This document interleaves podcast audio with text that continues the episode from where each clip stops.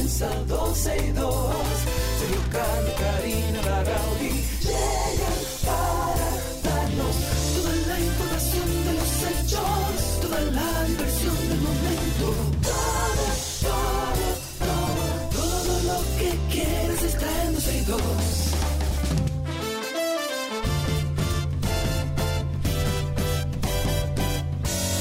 El reloj ya ha marcado las 12, ya comienza 12 y 2. Sergio Carlos y Karina Larrauri llegan para darnos toda la información de los hechos, toda la diversión del momento.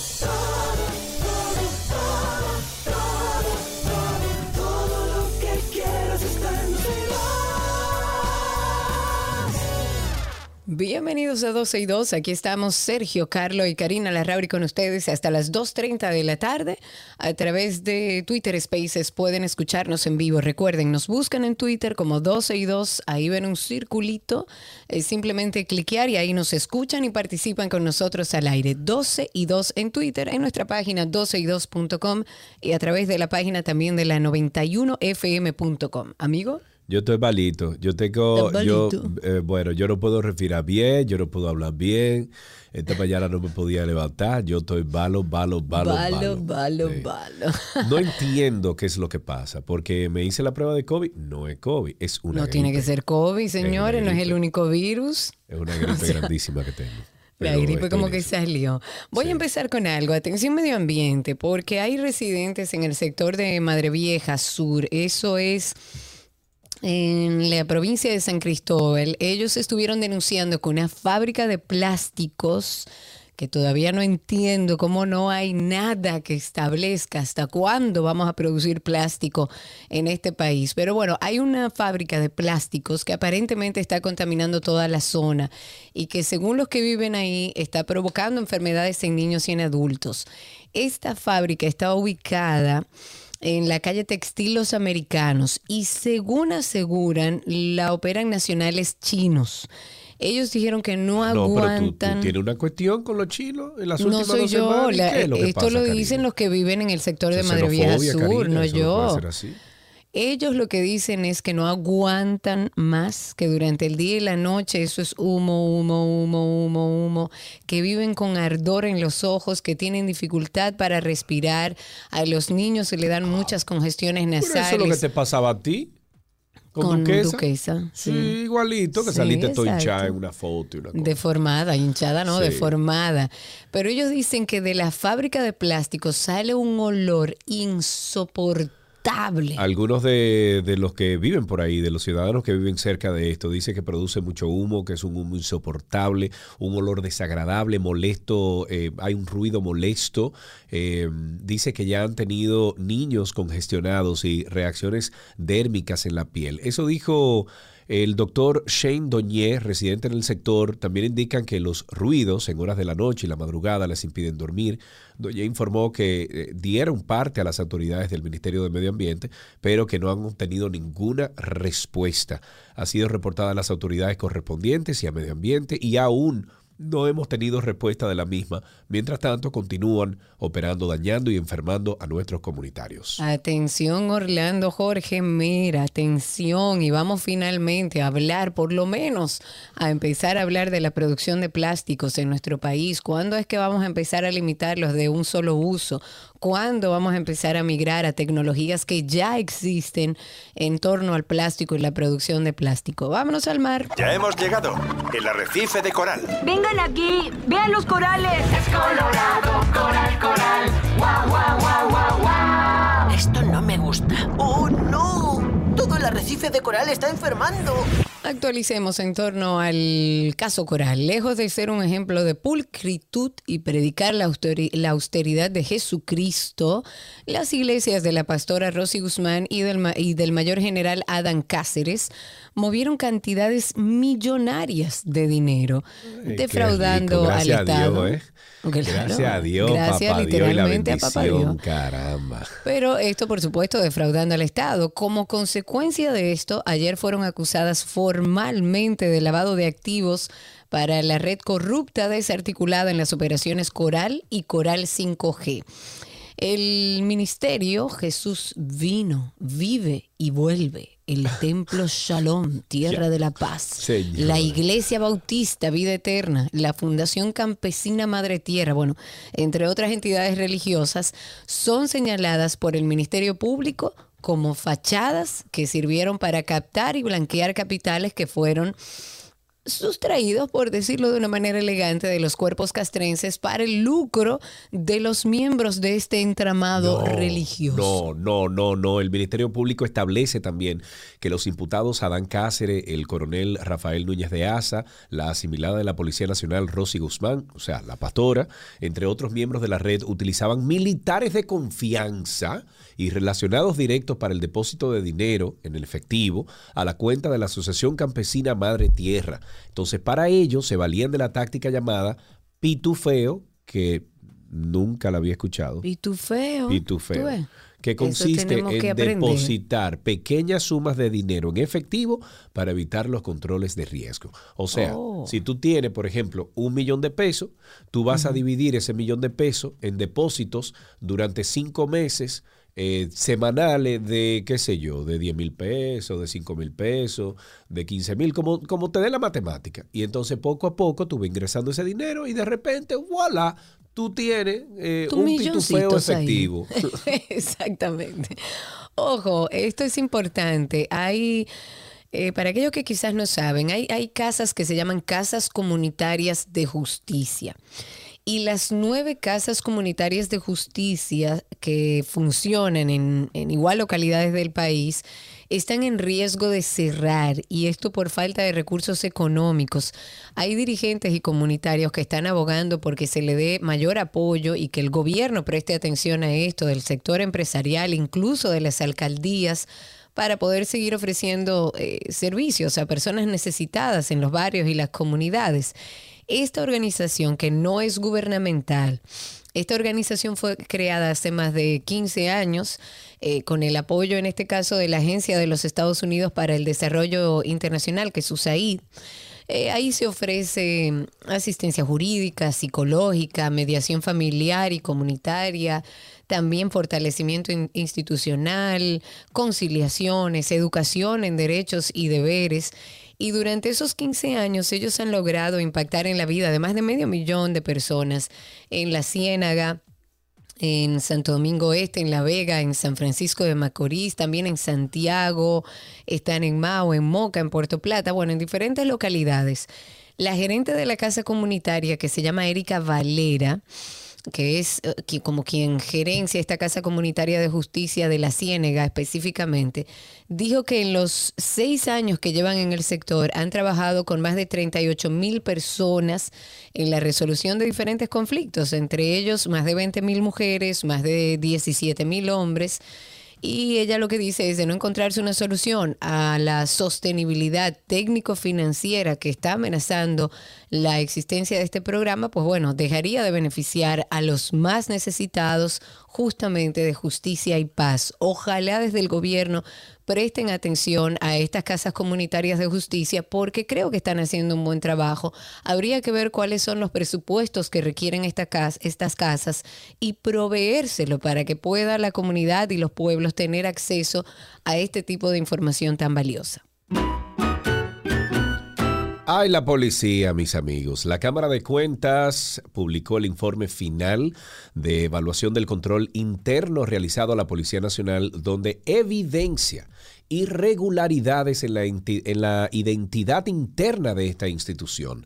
En este informe de la Cámara de Cuentas se establece que la Policía Nacional no cuenta con un plan estratégico actualizado donde se identifiquen los objetivos estratégicos y misionales de la entidad, de manera que en base a estos, eh, eh, que sean identificados, analizados, valorados los riesgos que podrían afectar la consecución de los objetivos. Pero de que no hay un plan estratégico, eso se, óyeme, eso se nota por encima de la ropa de cualquier ojo, oficial. yo, yo la verdad es que me encantaría que el gobierno hable sobre este tema porque se creó un grupo de trabajo muy interesante para la adecuación de la Policía Nacional. De hecho, personas a las que les tengo un gran respeto y estima y como que no hemos sabido mucho. El gobierno debería, eh, sobre todo en medio de esta crisis que está viviendo la Policía Nacional, hablar de qué es lo que se está haciendo. Estuve leyendo, si mal no recuerdo, de del doctor Nieves, de, eh, de Ricardo Nieves, ay Dios mío, ¿cómo se me olvida el nombre? Eh, estuve leyendo alguna información donde él decía como que la adecuación de la policía no, como que no seguía desarrollándose por temas del presidente en particular. Yo insisto en que hace falta que desde el gobierno se dé información de qué está pasando con la adecuación de la policía, cuáles son los pasos que se han dado y los que van a seguir dándose, para que la población por lo menos pueda ver una luz al final del camino de que se está trabajando para la adecuación. Y tomando Lo un tema que ya... de eso, Cari, es que no sé si viste que ahora está circulando un video de Abinader cuando él hablaba de que tenían un plan de que la policía se iba a resolver en dos años, Claro. de que... ¿Tú lo viste el video? El video no, pero es algo que él ha Vamos, dicho. O sea, se vamos. habló de este plan de adecuación desde el inicio de este gobierno. Vamos a escucharlo. Vamos a escucharlo. dice a ti que aquí no hay una idea ni del diagnóstico del problema y mucho menos si no conocen el diagnóstico no tienen una solución. Nosotros tenemos un diagnóstico real hecho por el zar de la lucha contra la delincuencia en el mundo, que es Rudy Giuliani y su extraordinario equipo. Y yo le garantizo al pueblo dominicano que con esa, ese plan y además de 38 mil millones de pesos que le vamos a sumar a la lucha contra la delincuencia, para la policía y las Fuerzas Armadas, mejorando los salarios, reformando la policía, aquí se va a disminuir la delincuencia. En los primeros dos años, Uy, bueno, ahí está. Lo están. Lo, lo pasa, lo pasa es que se habló. Yo creo que en campaña, Karina, yo creo que se, se prometió demasiado y, y las expectativas están muy Pero encima. incluso cuando él llegó ya al, al gobierno, se veía una intención clara de la adecuación de la policía. Te digo, Sí. se armó un grupo de trabajo interesante, multidisciplinario, donde se iban a sentar a organizar todo eso. Sabemos que es un lío grandísimo Sí, que sí, le tomará. Eso no se lo quitamos. Exacto, pero ah, por, por Dios, comuniquen a la población qué es lo que está pasando con esa adecuación. Eh, retomando el tema de Ricardo Nieves, que hay que sentarse a escuchar cada vez que habla Ricardo Nieves, el miembro de la Comisión para la Transformación y Profesionalización de la Policía Nacional dijo y expresó que la reforma de la policía no ha avanzado por voluntad del presidente Luis Abinader. ¿Qué, qué? Y citando algo de lo que dijo, él dijo, al día de hoy la reforma está con- congelada o dormida por la voluntad de la, del presidente de la República. ¿Y qué será lo Eso que fue lo que dijo ahí, textualmente él, que, que es parte y miembro de esta comisión que se armó para la adecuación de la policía. Él Sí. estuvo diciendo que el mandatario tiene en su despacho desde hace ya cinco meses todos los informes, incluyendo aquellos que realizaron varios expertos de nacionalidad norteamericana y españolas, eh, española, también estuvieron dominicanos integrando ese, ese trabajo. Él dijo además que desde su criterio, eh, o sea, desde el criterio de Ricardo Nieves, dijo que hay tres posibles razones por la cual la reforma policial no ha sido ejecutada. Entonces, eso es lo que yo digo. Tenemos que enterarnos por Ricardo, por el, por el doctor Nieves o el señor Nieves, que, qué es lo que está pasando, porque el gobierno no lo comunica. Entonces, él dice que, que hay tres razones o tres posibles razones. ¿Por qué no ha avanzado ni se ha seguido la ruta que se trazó desde el inicio? Él dice, yo digo que, que debe ser por tres razones. Primero, el presidente temió seguir adelante. Dos, es tan grande lo que hay ahí adentro que puede haberle causado horror hacer una incisión en ese cuerpo. O tres, que tenga una carta bajo la manga y estén trabajando en silencio sin enseñarla, que ojalá y sea eso. Ojalá y sea esa. Pero además él dijo que los agentes policiales de América peor pagados son los de la República Dominicana y que la auditoría que se realizó o que realizó esta comisión de mi entero crédito recoge un desorden cabal sin fiscalización ni control. Son los peores pagados en América, no tienen un límite de horario laboral, no tienen los derechos adquiridos del, trabajador. Y él dice, ojalá puedan ver la auditoría que se realizó, donde hay un desorden, donde no se fiscaliza, donde no hay control, no pertenecían a carrera, no estaban bajo jurisdicción del Ministerio de Administración Pública. Y yo me imagino que lo que se encontró ahí es grande. Ahora, hay que comunicarle a la sociedad. ¿Será realmente que el presidente tiene miedo con lo que se encontró ahí? ¿Será que no sabe cómo abrir ese cuerpo para resolver ese tema? ¿O será que tiene esa cartita bajo la manga y nos va a sorprender a todos? Ojalá. Mientras tanto, nosotros los ciudadanos estamos perdidos en ese tema de la Policía Nacional. Ok, dicen por ahí que se acabó el COVID debido a la baja incidencia que sigue teniendo el COVID-19 en el país. Cuando ayer solo habían ingresado seis eh, pacientes, las autoridades de salud anunciaron el desmonte de las unidades que atendían exclusivamente los contagios por la enfermedad del COVID. El director del Servicio Nacional de Salud, Mario Lama, informó que actualmente se encuentran abiertas seis unidades. Estas son el Hospital Simón Stridels en Asua, Está Marcelino Vélez Santana en Santo Domingo, el Hospital Cabral Ibáez en Santiago, así como sendas en las zonas de Boca Chica, en Puerto Plata, en Bonao. Lama explicó que estas unidades que fueron habilitadas para atender a paci- pacientes contagiados con el virus del COVID ahora están destinadas a brindar asistencia a personas con otras patologías o afecciones de salud, como son diabetes, enfermedades crónicas, entre otras. De su lado, el ministro Daniel Rivera sostuvo que los casos que se están registrando actualmente corresponden a infectados leves y asintomáticos que no ameritan ningún tipo de internamiento. Ojalá y que se tú mantenga así, así. como tú así. Antes de finalizar, ¿a ustedes alguna vez le hablaron del placer? Bienvenidos a otro episodio de Karina y Sergio After Dark. Tenemos otro episodio de nuestra serie Nadie nos explicó. Pero hoy queremos aprender sobre algo que nadie nos explicó.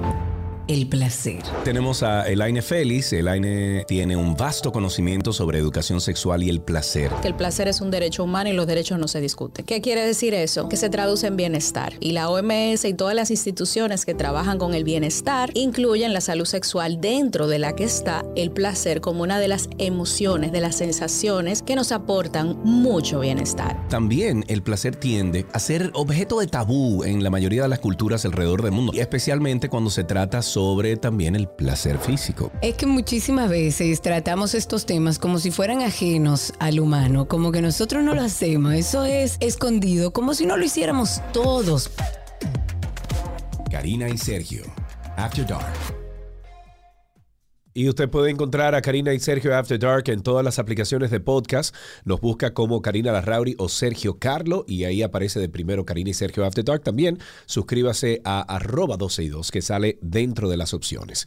Así empezamos 12 y 2 en el día de hoy. Gracias por la sintonía. Estamos con ustedes hasta las 2.30 de la tarde. Todo, todo, todo, todo lo que quieres está en 12 y 2. De lo nuestro.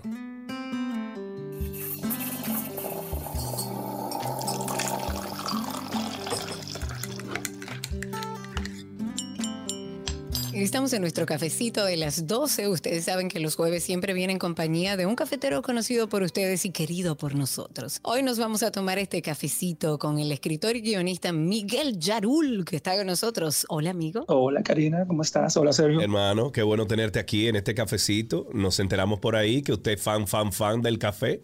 ¿Eso es cierto? Bueno, en mi casa no hay templo del café porque no queda, no hay espacio. No hay un busto al café porque no hay dónde ponerlo. ¿A qué hora, a qué hora tú te tomas tu primer café, Miguel? El primer café va inmediatamente, toco tierra. Un café con leche, me aterriza, como que pone todos los circuitos en orden. No es el único, pero es el primero. Ese tiene que estar cerca y a mano, porque si no, nada hace mucho sentido. Nada funciona. Y tú has tenido noches así, en, en medio quizás de tus escrituras, leyendo, buscando información, que has necesitado del café para sobrevivir. Uf, no solamente eso, sino que el, el pequeño rush que te da el café también. Eh, a lo largo del día yo no paro, o sea, siempre lo tengo a mano. A media mañana, bueno, yo acabo de bajar aquí a, a un- a una pequeña cafetería que tengo enfrente, donde hacen un cappuccino buenísimo. Uy, qué rico. Y ese entonces me da, me da el kick de la mitad de la mañana. ¿Te lo tomas con azúcar o sin azúcar? Mira, eso fue incluso un pequeño debate que tuve en las redes sociales. No, es que yo no te voy a explicar, Miguel, la cantidad de gente que aquí se quilla cuando alguien dice, no, como lo tomo con azúcar. No, que el café. Y se arma la de Troya. No, yo te creo, porque si, si tú buscas mucho, muy para atrás ahí, en, en- se, se armó un lío porque yo realmente, yo respeto mucho a los puristas y he intentado tomar el café con la menor cantidad de azúcar posible. Me he dado cuenta que me funciona en, en cafés de, de bien cuidado, de mucha calidad, ¿tú entiendes? O sea, pero en el café con leche, el- a lo menos que he llegado es a media cucharada, que es donde estoy ahora mismo. Ah, no, pero tú vas por buen camino. Pero eliminar el azúcar como tal, Dejemos el, el azúcar anónimos, tú estás más o menos, que va reduciendo la cantidad de azúcar. Yo lo he intentado, de verdad, y hay cafés que me saben muy bien sin azúcar, pero hay días que yo digo, la vida es demasiado corta, préstame, préstame la azucarera. Ay, ay, ay. Mira, Miguel, y si yo te diera la oportunidad ahora mismo de que tú decidas con quién quieres beberte un café a esta hora, puede ser una personalidad que haya fallecido, que esté viva, que admires o que te resulte interesante, ¿a quién elegirías? Uf, qué buena pregunta. Yo creo que yo eh, elegiría un director de cine. Me, me parece que de todas las profesiones, la- una de las que más respeto, una de las que domina tantas cosas, yo creo que sería o a Tarantino o a Scorsese. Uy, Ay, ay, ay, Tarantino. ay, ay. Con Tarantino me Sí. quiero sentar yo. Bueno, pero sentarse con Tarantino requiere no, no solamente de café, requiere yo creo que, eh, no sé, déjame yo no inventar y decir en las Yo creo que no posibilidades. habría ni que darle café. Sí, porque es que Tarantino es, Tarantino es fuego, manito. ¿Con cuál fue la última persona, Miguel, que tú entiendes que te tomaste un café y que esa conversación te elevó positivamente en algún sentido? Tengo que decir que con mi, con mi editora, que es Soraya, eh, tomamos café a cada rato y el café siempre es como una excusa para buscar salidas, soluciones, motivación, por dónde vamos, cómo vamos, qué está sucediendo. Entonces no solamente una, sino son muchas conversaciones que vienen con esa excusa de ¿en qué tú estás? Vamos a beber un café. Y siempre, siempre, siempre es alrededor de esa taza de café que obviamente no es más que una excusa para, para conversar una gran cantidad de cosas. Eso mismo digo yo, que el café es un ritual, es la excusa también. No es solamente ese café de la mañana, que es muy de uno, sino el café también que uno comparte, que ayuda a desenredar cosas. Si tú te vas de viaje, Miguel, tú te llevas tu greca y tu café dominicano, tú eres de lo que se lleva su greca. Sí, Yo también. Lo he hecho, lo he hecho mucho. Tengo un viaje de amigos que hacemos ya durante 15 años. Ajá. Nos dan permiso una semana y no- nos vamos a, qué sé yo, a cualquier parte de- del... Me encanta, nos dan permiso, así es como se habla, muy bien. Eh, ¿Tú le echas, le echas eh, crema al, al café o solamente te lo tomas con, con el poquito de azúcar que le echas? No me gusta la crema, No, No le gusta la crema. solo azúcar. Hablemos entonces un poco, Miguel. Estuviste presente en la pasada Feria del Libro. ¿Cuál fue tu perspectiva como escritor? Cuéntanos qué viste como positivo dentro de esta Feria del Libro. Oh, sí, estuve presente allí, eh, tanto como escritor y como lector. Participé en unos cuantos foros, en unos cuantos podcasts. La cantidad de invitados que teníamos era realmente asombrosa. La misma cartelera que nos procuraron. Tuvimos contacto con editoriales internacionales, tuvimos la oportunidad de conversar y de participar en conversatorios eh, con poetas, con narradores. Demás está decir toda la oferta musical que hubo, ese cierre con el hombrecito. O sea que yo, tanto como escritor como lector le, le vi muchas luces a la feria. Por igual entiendo que no todo es color de rosa, pero yo que he participado en otras ferias del libro, que pude ir a Madrid y, y presentar un libro, eh, me doy cuenta lo, lo encaminado que nosotros estamos frente a, a- otras ferias internacionales. El- la calidad de los invitados que nosotros teníamos aquí no tiene nada que envidiarle a ninguno. Claro, y yo he dicho, Miguel, que quizás lo que le hace falta a la feria es descentralizarla un poco para que llegue a todos los dominicanos en todas partes del país, que podamos hacer como pequeñas ferias del libro en los diferentes puntos del país, porque hay, hay muchos lugares donde la feria del libro no llega o, o personas que no pueden trasladarse a la ciudad. ¿Qué tú opinas sobre eso? A mí me, en- no solamente me encanta esa idea, sino que la he discutido con un par de personas. El hecho de que haya algo, un montaje que se, que se, que se pueda simplificar, que pueda ir quizás a las tres o, a tres o cuatro regiones del país y acercarle la literatura y nuestra cultura a gente que quizás no pueda llegar a la ciudad. Yo realmente creo que la feria debe, debe orientarse hacia esa, o sea, no creo que crecer sea la solución, sino Enfocarla, enfocarla, redirigirla. enfocarla, redirigirla. Y yo creo también que a una industria como la del libro, que quizás revive una vez al año, eh, no podemos dejarla para el último mes. O sea, nosotros no podemos pretender tener una oferta editorial sana si durante todo un año no le prestamos atención a la oferta editorial. Entonces, yo creo que la oferta editorial dominicana tiene que revitalizarse. O sea, tenemos una, dos, quizás tres librerías en la ciudad. Nosotros no podemos pedirle peras al olmo, pretender que todo sea un milagro y que cuando llegue la feria del libro, porque nuestra oferta literaria florezca milagrosamente. Entonces, yo, yo incluso, Miguel, lo he dicho varias veces, tengo años, Karina y yo tenemos años hablando de esto y lo he dicho varias veces, de que entiendo de que una feria, de que un evento como la Feria del Libro, primero debería de centralizarse en algún espacio físico que permita eh, comodidad. Bueno, estamos en un país que es eh, calor y mucho calor. Eh, esas son las dos temporadas que tenemos. Entonces hay que buscar un sitio como el Palacio de los Deportes o algo por el estilo, donde se hagan unos escenarios pequeños donde la gente se siente con esos autores, con esos guionistas, gente que quiere aportar o que aporta ya la literatura y que quiere enseñar a esos estudiantes a tomarle el, el amor a la lectura, a que se puedan sentar tranquilos, porque la Plaza de la Cultura, por ejemplo, la misma ciudad colonial,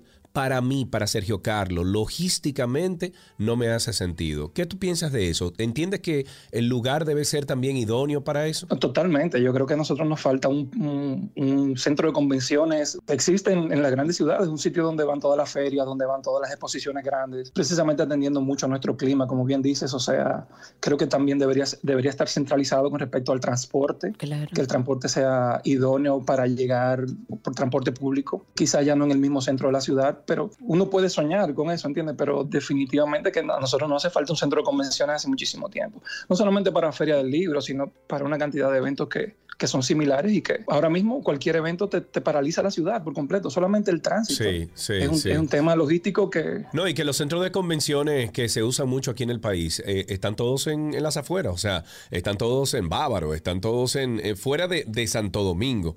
Hay algunos, pero no con las condiciones, entiendo, que, que se, se buscarían para un evento de esta magnitud. ¿Y cómo ves tú, Miguel, la literatura dominicana actual? ¿Cómo la ves tú que estás dentro de ese mundo? Yo tengo mucho, mucho tiempo tratando de, torcer miradas hacia, hacia la República y hacia, hacia el movimiento literario que hay. Yo creo que con la democratización de, las editoras, de, poder publicar, cada vez es más fácil para un escritor publicar. Yo creo que nosotros estamos viviendo un momento que merece la pena que se mire hacia acá. Cada vez somos más los escritores y escritoras que nos estamos arriesgando, que estamos poniendo material afuera. Tú vas a la feria y, te topabas con muchísimos escritores dominicanos presentando sus libros, filmando. Creo que realmente nos estamos convirtiendo en un movimiento, no te voy a decir que el más organizado, pero orgánicamente, tanto con escritores que no viven acá como con escritores que tenemos un tiempo echando el pleito. Yo creo que ya somos un grupo y que tiene una voz muy distintiva. O sea, creo, creo que hay para todos los gustos, desde poesía narrativa quiero, quiero meter a los fotógrafos, tú entiendes, que están haciendo fotografía de calle, que también acompañan sus fotos con textos. Creo que hay un movimiento cultural en República Dominicana interesantísimo que está sucediendo ahora mismo. Lo, único que necesita es que nosotros lo reconozcamos como, como tal, o sea, que salgamos a buscar libros dominicanos, que consumamos, vayamos a nuestros conciertos, que, que, le demos el valor que se merece, porque realmente somos muchos, eh, muchos y muchas, y, cada vez hay mucho, mucha calidad, mucha calidad. Sí, sí, eh, estamos de acuerdo con eso que dices ahí. Eh, Miguel, para finalizar esta conversación, ¿cómo tú le dirías a los padres que nos escuchan ahora mismo, que quieren incentivar esa lectura en, los niños, que aprovechen, porque tanto Karina como yo eh, leemos, Karina más que yo, y nos damos cuenta de la importancia que esto tiene para la creatividad y desarrollo creativo de la mente? Entonces, ¿qué tú le dirías? ¿Cómo tú le dirías a los padres que incentiven a eh, sus hijos a leer? Lo primero es que sobre la lectura no hay prejuicios. O sea, yo creo que lo más importante que puede pasar en una edad temprana es que te lleguen los libros apropiados. Yo siempre he dicho que el libro es un aparato medio odioso con el que tenemos que aprender cosas que quizás no nos interesaban en el colegio. De que es medio odioso. Sí, es cierto. Y yo creo que eso es, es algo que se mantiene durante mucho tiempo, ese amor-odio por los libros, porque a lo mejor a ti no te interesaba la geografía o no te interesaba el álgebra y lo aprendiste de un libro. O sea, que todo, todo es un artefacto en el que vienen cosas que te obligaban a hacer. Sin embargo, embargo, eh, ahora mismo hay una cantidad de narrativa impresionante para todos los gustos, principalmente para la, edad más temprana, ya sea disfrazado de cómic, de manga, como sea que un libro interese a un niño o una niña, eh, yo creo que es importantísimo. Y yo siempre he dicho, y lo digo también con mis libros, yo no espero que te guste, sino que te llegue en el momento apropiado. Creo que es muy importante el hecho de que los libros que tengan nuestros niños en la mano sean apropiados para ellos. que no solamente sea esta literatura que ya que conocemos y que nos dieron por tanto, tanto tiempo, sino que salgamos a buscar un poquito, porque el mundo cambia. Tenemos que estar muy pendientes a qué le puede gustar y qué no le puede gustar. Entonces, un buen libro es el libro que, que le cae en el momento correcto. Y si le gustó un libro, tú puedes estar seguro de que no va a dejar de leer por toda la vida. Ahora, si lo obligaste a leer algo que no le interesa, pues vas a todo lo contrario. Sí, entonces lo desincentivas. Miguel, yo creo que esta es una, una buena, eh, un buen plan para que los padres incentiven a sus hijos, Sí, definitivamente. Sí, sí, sí. Definitivamente. Y una cosa, Miguel, antes de despedirte, ¿dónde podemos conseguir tus libros, Turbulencia, Vinil, Bichan? ¿Dónde podemos conseguirlo? Y creo que hay algunos que lo tienes también en, en Amazon, ¿verdad? Están todos en Amazon, eh, se pueden pedir, están en Kindle, lo tenemos en Casa Cuesta, eh, a través de las redes también los enviamos a donde quiera que lo pidan, eh, están en Mamey, están donde quiera que se vendan libros a- a- en la actualidad, pues allí estamos, eh, de manera presencial. Y como te digo, también aquí le hacemos un paquetico muy chulo y se lo enviamos con una envoltura muy particular a donde quiera que los deseen. Me encanta. Y cuando necesites eh, armar ya tu audiolibro, recuerda que aquí hay dos voces, sin ningún compromiso y feliz de la vida. Diablo, Karina, al cuello, compadre. No, no, sin eh, compromiso. eh, estoy viendo aquí en Amazon esta Turbulencia, está eh, Bichan, está Vinil, está La Gunguna, que de ahí salió la película, ojo. O más bien sí, fue parte de, o sea, fue, fue un, un esfuerzo conjunto, ¿verdad? Lo de La Gunguna, el libro y la película. Sí, sí. El- ese cuento sale precisamente eh, una historia muy interesante, eh, pero sí, el cuento y, y el guion están muy, muy ligados. El guion inspira el cuento y el cuento termina volviendo a inspirar el guion. Es como una- un círculo vicioso muy particular que, que sucede con esa historia. Y si los amigos no han visto, la película La Gunguna está disponible también ahí en Amazon, que lo pueden buscar. Miguel, qué placer haber hablado contigo. Gracias por este momento, gracias por decirnos los, los truquitos de- del café en tu casa. Y por supuesto que aquí siempre estamos a la orden. Señores, muchísimas gracias. Les mando un abrazo y gracias por la invitación. Igual para ti, un abrazo y hasta aquí nuestro cafecito de las 12 con Miguel Yarú.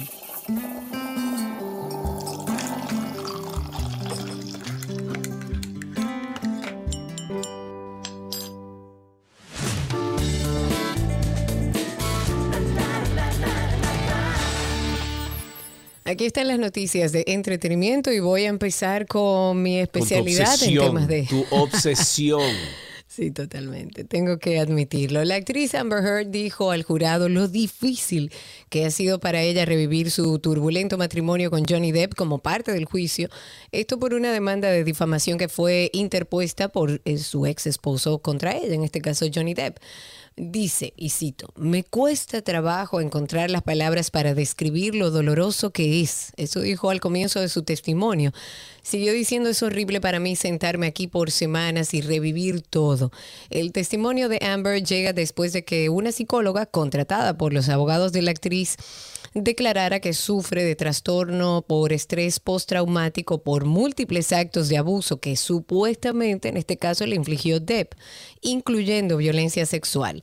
Johnny demandó a Heard por difamación en la Corte del Circuito del Condado después de que ella publicó un artículo de opinión en el diario The Washington Post en el 2018, en el que ella se describía a sí misma como una figura pública que representa el abuso doméstico.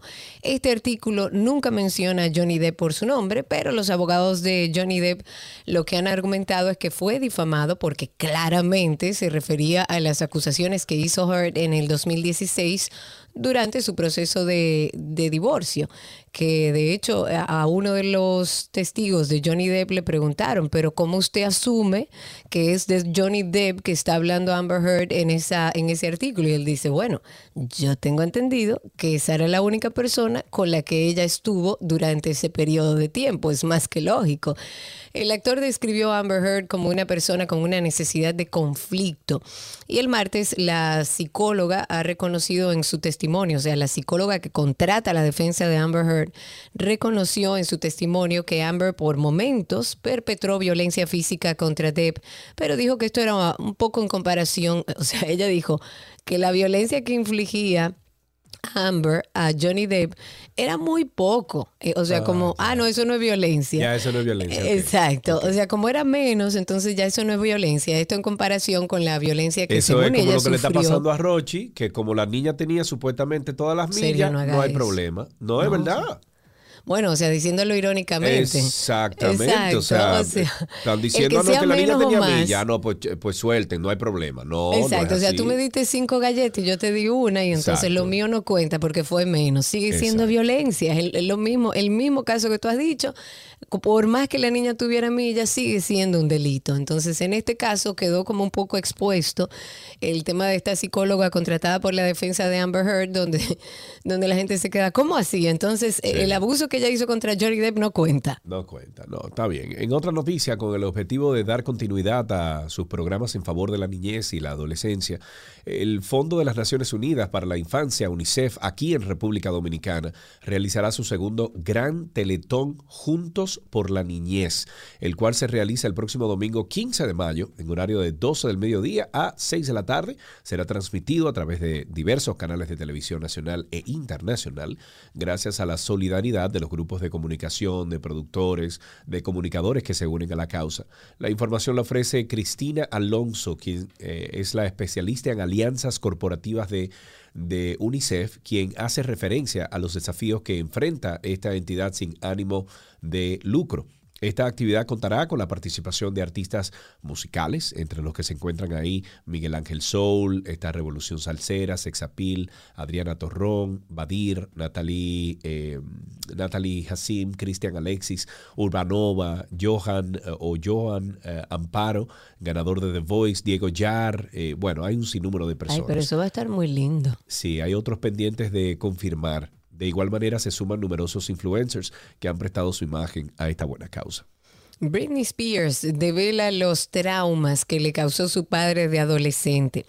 Si hace poco comentaba que sufrió depresión postparto en sus primeros embarazos por la represión paternal, pues ahora ha utilizado una fotografía de cuando tenía 13 años, más o menos de cuando empezó en The Mickey Mouse Club, para asegurar que esa fue una de las últimas veces que, se sintió segura de su aspecto antes de que llegase su controladora familia. Y dice, 13 fue la edad en la que de veras me sentí, aunque fuera un poco, hermosa. Así comienza el texto ya borrado del artista y dice, y pienso que mis días de rebeldía se debieron en gran parte al hecho de que continuamente tenía que estar perfecta y sexy, así que me lancé hacia el otro extremo y me volví salvaje y traviesa. Pero en esos días rebeldes, lo digo de corazón, todavía me tenía que sentir guapa, o sea, linda. Para Britney, una de las cosas que más le duele recordar de su adolescencia es que todo el tiempo le decían que estaba gorda y que nunca estaría lo suficientemente linda. Mi padre siempre me hizo sentir que jamás podría dejar de seguir esforzándome y, y esforzándome hasta el final. Eso añadió y dijo, y el daño psicológico de mi padre y de cada persona que lo apoyó siempre estará ahí. Esta autora de éxitos ha sido clara y cerró diciendo, mi padre arruinó la semilla más profunda de mi ser, aquella que me hacía sentir hermosa como cuando tenía 13 años. Arruinó la confianza en mí misma, mi diálogo interior y sí, incluso mi vida sexual. Todo absolutamente tirado por la borda.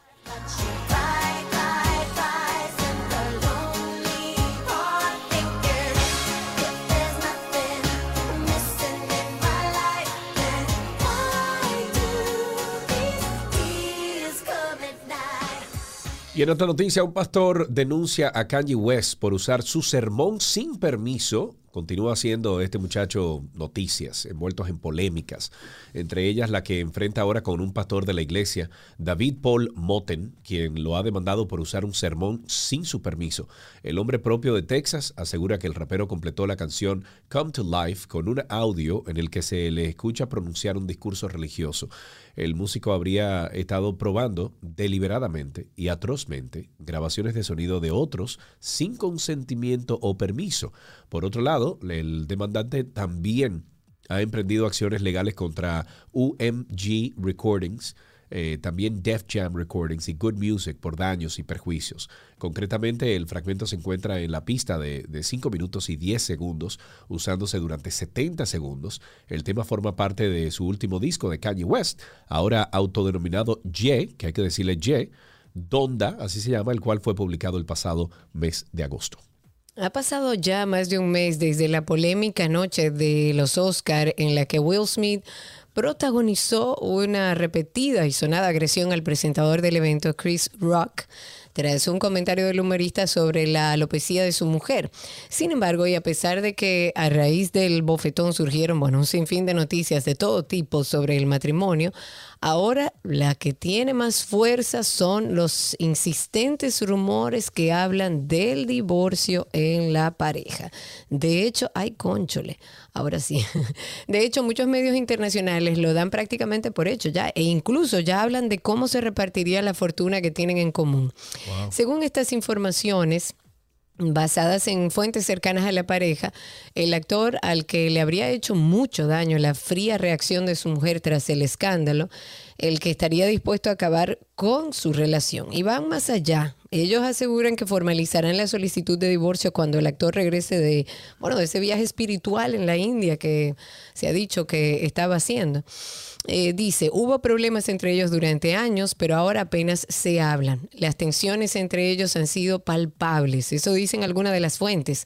Los medios incluso ya especulan eh, con cómo quedaría repartida la fortuna que ellos han amasado en, esto, en estos 25 años de relación de hacerse realidad esa firma del gobierno. Así, y atendiendo a las leyes, a las leyes del estado de California, la esposa de Will Smith tendría el derecho de recibir la mitad de la fortuna del actor, valorada en más de 320 millones de euros, que se sumaría a la cantidad aproximada de 47 millones, que es lo que ella tendría en su cuenta más o menos. Poco me los hallo eso yo. Yo también. ¿Verdad? Como que poco. Sí, como En otra noticia, el Senado de la República Dominicana aprobó en primera lectura el proyecto de ley que designa con el nombre del extinto merenguero y político dominicano Johnny Ventura, la calle Moca del sector Villajuana en el Distrito Nacional. La iniciativa del senador por Ato Mayor, Cristóbal Castillo, busca honrar la memoria de quien ha sido considerado padre del merengue moderno.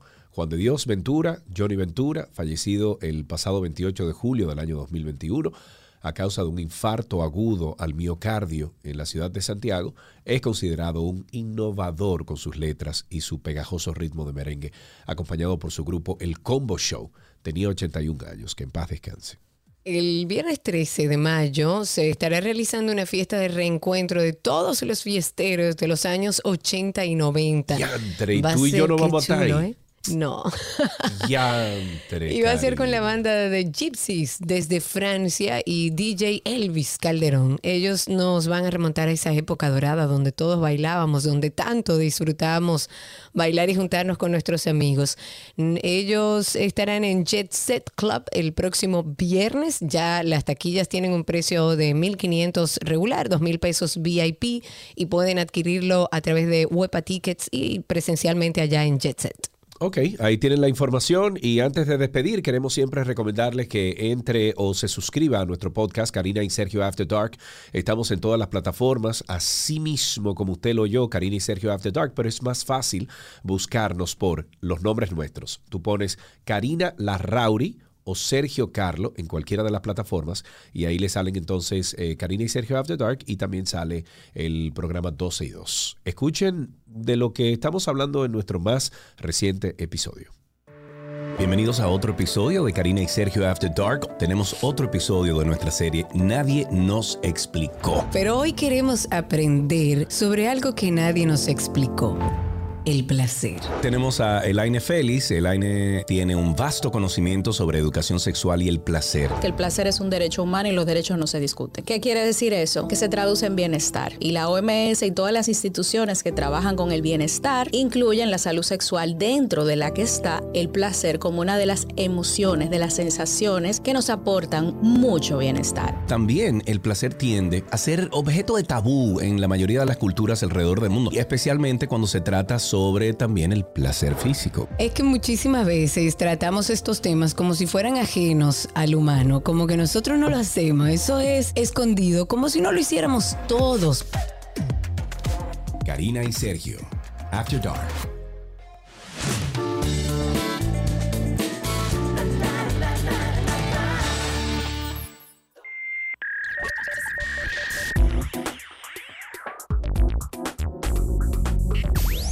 De inmediato estamos en lo mejor de la web y vamos a compartir dos noticias que tienen que ver con la web directamente. Twitter, por ejemplo, lanza los círculos para tuitear solo para los mejores amigos. Es como el, el grupo de, de amigos en Instagram.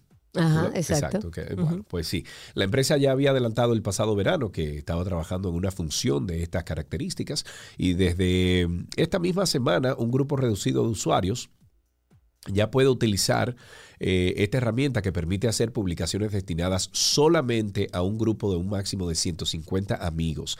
La empresa ha reconocido que esta función está todavía en las primeras etapas de prueba. Por el momento no está previsto que se ponga a disposición de todos los usuarios de Twitter. No obstante, los usuarios que no tengan disponibles los círculos, como se le está llamando, sí que podrán ver los tweets de sus contactos que sí tengan esta función y los hayan incluido en su lista de amigos cercanos. Twitter recomienda a sus usuarios que a la hora de construir su círculo introduzcan a aquellas personas con las que interactúen más a menudo. Los tuiteros tienen libertad de incluir en sus círculos a personas que no le están siguiendo, pero eso no significa que sus tweets vayan a aparecer en el timeline de esos usuarios. Entonces, para tuitear dirigiéndose únicamente al círculo, habrá que pulsar sobre el icono de un círculo eh, que aparece en la parte superior de la caja en la que se escribe el tweet. Al pulsar sobre este círculo, entonces habrá que des- desmarcar la opción de todo el mundo para seleccionar entonces el círculo de Twitter. En otra información, en el caso de Netflix, que está enfrentando una demanda colectiva en un tribunal estadounidense presentada por accionistas de la empresa. Me explico. Los demandantes acusan a esta compañía, o sea, a Netflix, que ha engañado al mercado sobre su capacidad para seguir captando suscriptores en los últimos meses. La demanda fue presentada en la Corte Federal de San Francisco por un fideicomiso de inversión con sede en Texas, acusando a Netflix y a sus principales ejecutivos de no revelar que su crecimiento se estaba desacelerando en medio de un contexto con mayor competencia y que además estaba perdiendo suscriptores de forma neta. Esto de acuerdo con reportes publicados. La acusación legal emplaza directamente a los codirectores ejecutivos de Netflix junto al director financiero. Esta demanda busca la reparación por daños y perjuicios para aquellas personas que pusieron su dinero ahí, para los inversores que negociaron acciones de Netflix entre el 19 de octubre del 2021 y el 19 de abril del 2022, que es un periodo cubierto por eh, supuestas proyecciones de crecimiento que no resultaron ni cercanas a la realidad. Para el trimestre, para el primer trimestre de este año, Netflix tenía el pronóstico de agregar 2.5 millones de suscriptores más. Sin embargo, el panorama, fue radicalmente opuesto.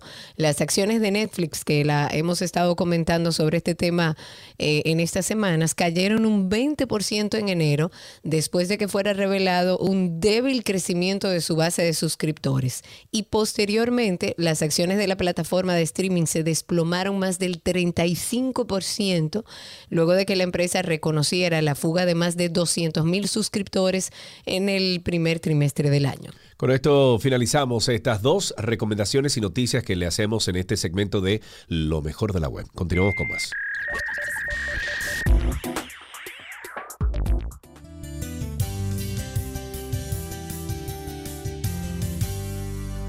Estamos en una conversación interesante. Tenemos en línea a Carlos Barranco. Él es el director de innovación AFP Crecer. Eh, más detalles en AFP Crecer RD en redes sociales. Y con él estaremos hablando sobre LISA. Es la inteligencia artificial para informar sobre el sistema de pensiones. Carlos, muchísimas gracias por tomar nuestra llamada. ¿Cómo estás, amigo? Hola, muy bien, gracias a Dios. Gracias a ustedes por permitirme conversar. Qué bueno, qué bueno. Tengo entendido, Carlos, que con esta herramienta Lisa, la empresa está en capacidad de prestar miles de videos asisten- eh, asistencias simultáneas con un agente artificial de apariencia humana que puede reconocer a cada afiliado por su nombre. ¿Cómo es que funciona esto? Así es, nosotros hemos desarrollado el primer videoagente humanoide en la República Dominicana. Esto es una computadora que tiene imagen visual, tú lo ves y parece una persona, parece que estás conversando con una persona, pero es una computadora que fue desarrollado con unos algoritmos de inteligencia artificial, una, una empresa que tenemos contratada para eso del Reino Unido, nos contrató, nos preparó este agente que es un humanoide y tiene la capacidad de hablar con las personas y ellos como si fuera una, una videollamada. El objetivo es simplificar la manera en la que nosotros entregamos la información a nuestros afiliados, volverla personalizada, porque los afiliados se pueden autenticar y validar que son afiliados nuestros y pues ya le dice su nombre, le dice cómo va su cuenta, cuánto ha crecido su fondo y además humana, porque tiene un aspecto humano. Me imagino, Carlos, que en algún momento de esa conversación con ese humanoide, si no recibimos algún tipo de respuesta, pues entonces podemos pasar a una persona de, sang o sea, de carne y hueso, ¿verdad? Claro, claro que sí. Eh, pues nosotros invitamos al humanoide cuando no tiene alguna información que el cliente la está buscando, nosotros invitamos a que pueda contactar a nuestro centro de contacto, aunque ya estamos trabajando en dos funcionalidades que salen la, semana próxima, y esto sería ya una primicia, porque el producto ya tiene un mes en el mercado.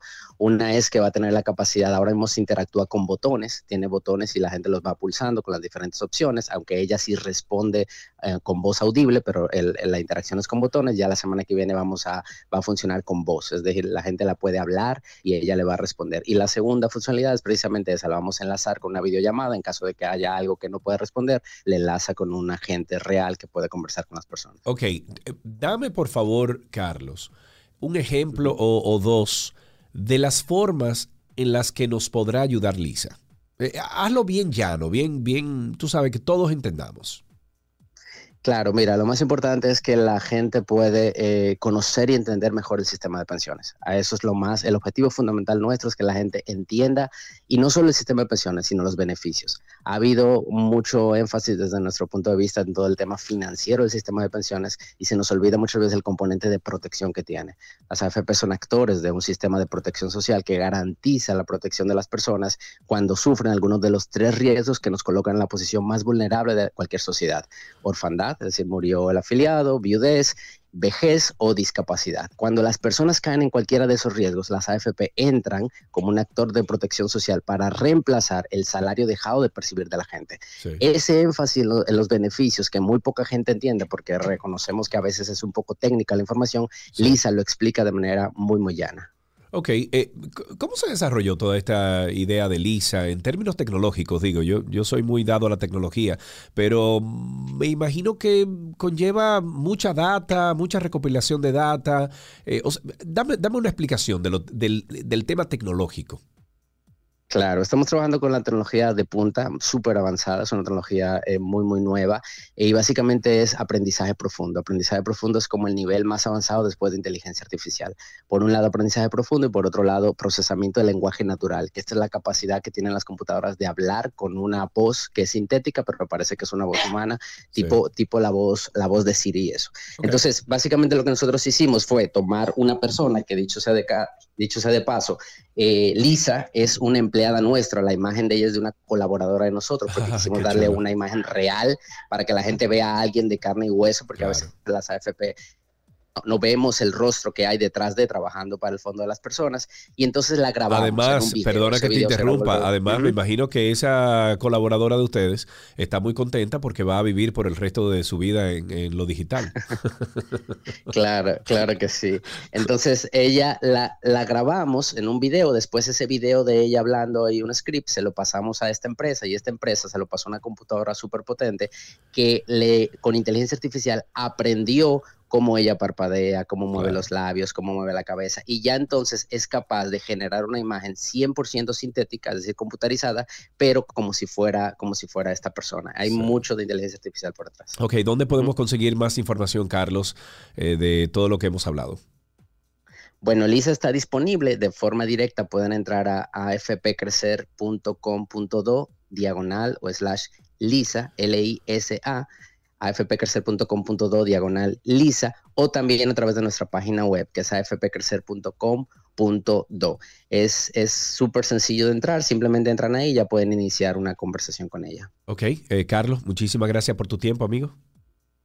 No, gracias a ustedes, encantado. Estuvimos conversando con Carlos Barranco, él es el director de innovación AFP Crecer. Más información en arroba AFP Crecer RD y también en afpcrecer.com.do diagonal lisa. Hasta aquí esta conversación interesante.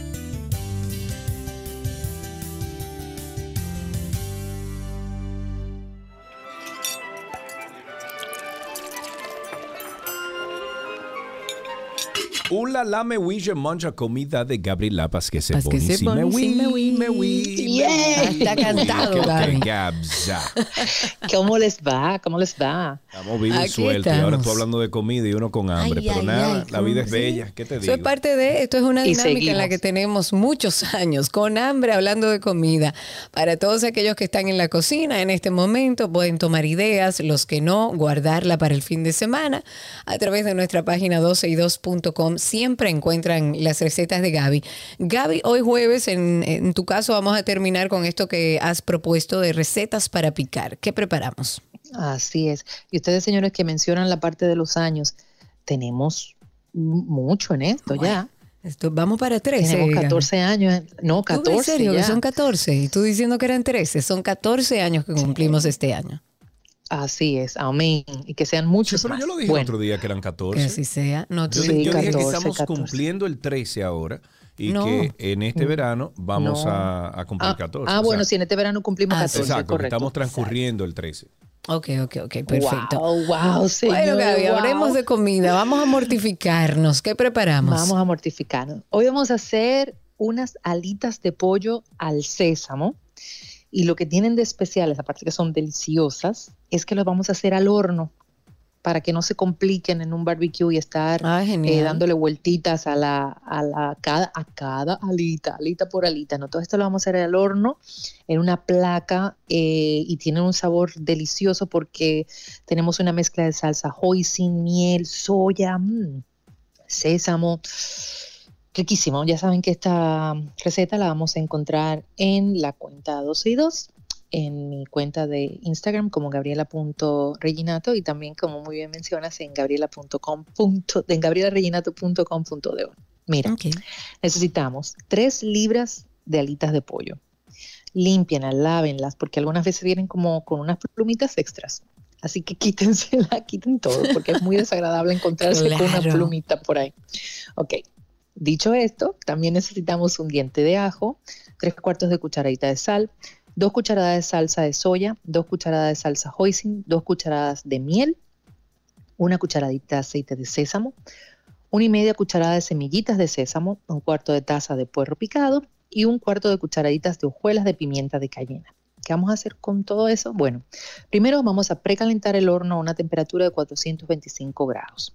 Vamos a preparar una bandeja para hornear, preengrasándola con un spray de cocinar o con aceite, como usted quiera. Entonces vamos a machacar el ajo junto con la sal y en un recipiente vamos a transferir esto y lo vamos a mezclar entonces con la salsa de soya, la hoisin, la miel, el aceite y las, y las hojuelas de pimienta de cayena. Sí. Va a todo este recipiente, vamos a agregar las alitas de pollo y vamos a mezclar bien para que se cubra con toda la salsa, todas las alitas, es decir, masaje esas alitas como usted pueda, para que se le quite el estrés. qué, qué malo el chiste. Ok. Entonces, yo sí, muy malo, lo Mm, sé. bien. So sorry. Ok, no hay Entonces, bueno, vamos a colocar todas estas alitas en la bandeja, pónganla en una misma posición, vamos a llevar a hornear por 35 minutos y luego entonces estas alitas las vamos a transferir a un recipiente, le vamos a agregar las semillitas de sésamo que les recomiendo que las tuesten, el puerrito picadito por arriba, mezclamos, servimos en un bowl, porque esto como que lleva bowl, y ustedes, no sé, yo creo que esto va bien con una cerveza. Un buen juego de, de fútbol, ahora que viene el domingo la carrera de la Fórmula 1, un juego de, de, de béisbol, lo que usted quiera ver, hasta canica puede ver en la televisión, que va a pegar con esta salita de pollo y voilà. Nice. Bueno, muy bien. Ahí tienen ustedes esta receta de nuestra queridísima Gaby Reginato que anda en los Miami en estos días. Saca un momento para hablar con nosotros. Y bueno, eh, yo lo que espero son muchas fotos. Si puedes tomar Sí, fotos de los corredores de Fórmula claro. 1, etcétera, por favor, por favor. Así, así lo estoy haciendo, así Gaby, lo que estoy te, haciendo. que te siga yendo muy bien, te queremos muchísimo Mua. y nos alegramos quiero, muchísimo que, que estés viviendo esta experiencia. Gracias, un besito. Muy bien, hasta aquí la el lunes, receta chao. en 12 y 2.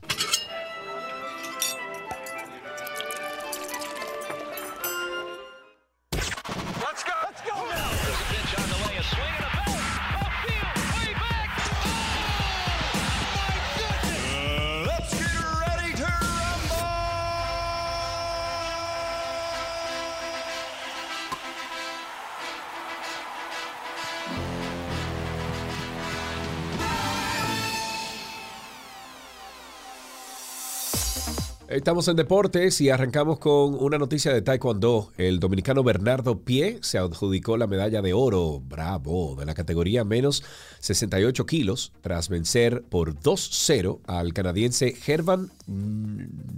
¿Cómo se dice ese apellido ahí? ¿Cómo será? Noco, no, no. Ko-o, ko, go, kogo. Vamos, Vamos a decir Kogo. Vamos a decir Kogo. Okay. En el Campeonato Panamericano de Taekwondo que finalizó ayer en la ciudad por la participación récord de casi 400 atletas de más de 40 países del área. Pie se impuso con, con claridad sobre el estadounidense en la final de la justa continental, donde llegó luego de superar a tres rivales y solo perder un asalto en los cuatro combates que protagonizó. De esta manera, Pie dio a República Dominicana su única medalla de oro en la competición y con ello sumó 40 puntos para su cuenta personal con relación a los Juegos Olímpicos de París 2024. En fútbol, el Real Madrid, Dios mío, ayer sí se sufrió en esta casa. El Real Madrid completó un nuevo milagro para perjuicio de mi hijo, que es del City, y se clasificó para la final de la Liga de Campeones en la que se va a enfrentar al Liverpool tras imponerse por 3-1 al Manchester City, tras una prórroga a la que llegó gracias a dos tantos del brasileño Rodrigo en los compases finales.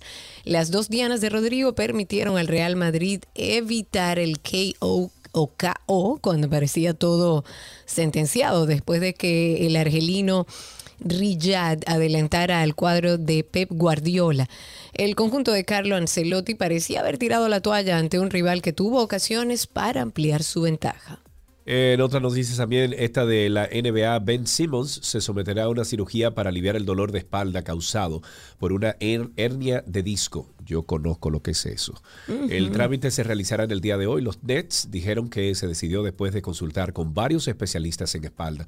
Simmons se quedó fuera toda la temporada. La sección número uno en el draft del 2016 no jugó en Filadelfia luego de solicitar un canje citando problemas de salud mental. Después de que fue canjeado por Brooklyn en febrero eh, por James Harden, la espalda lo molestó mientras intentaba reconstruir su acontecimiento.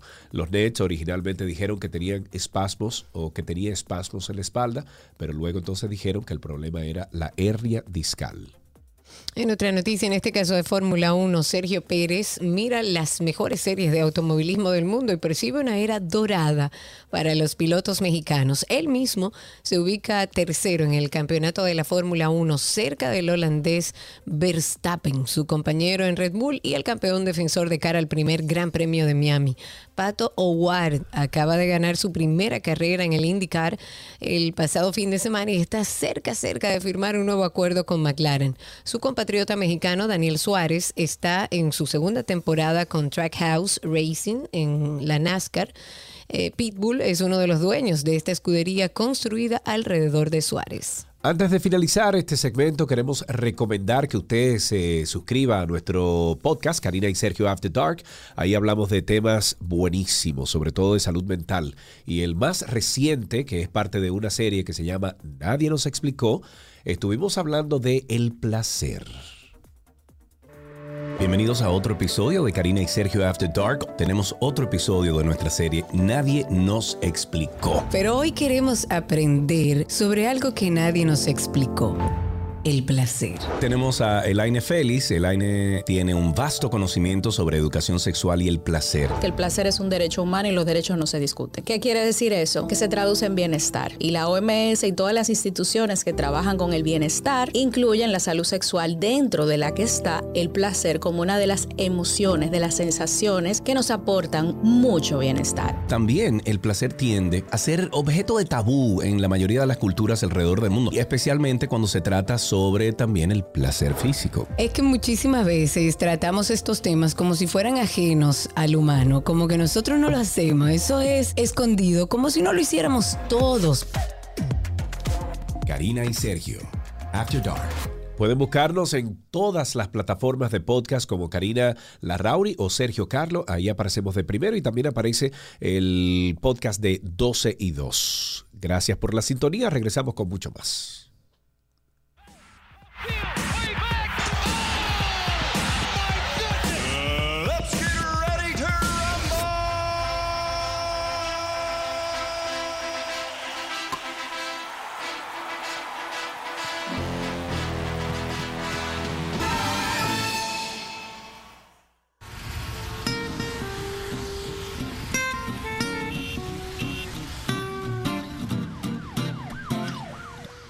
Estamos ya en Tránsito y Circo. El teléfono es 809-562-1091. 809-562-1091 para que nos cuenten cómo está la calle, cómo está el tránsito, cómo anda el circo.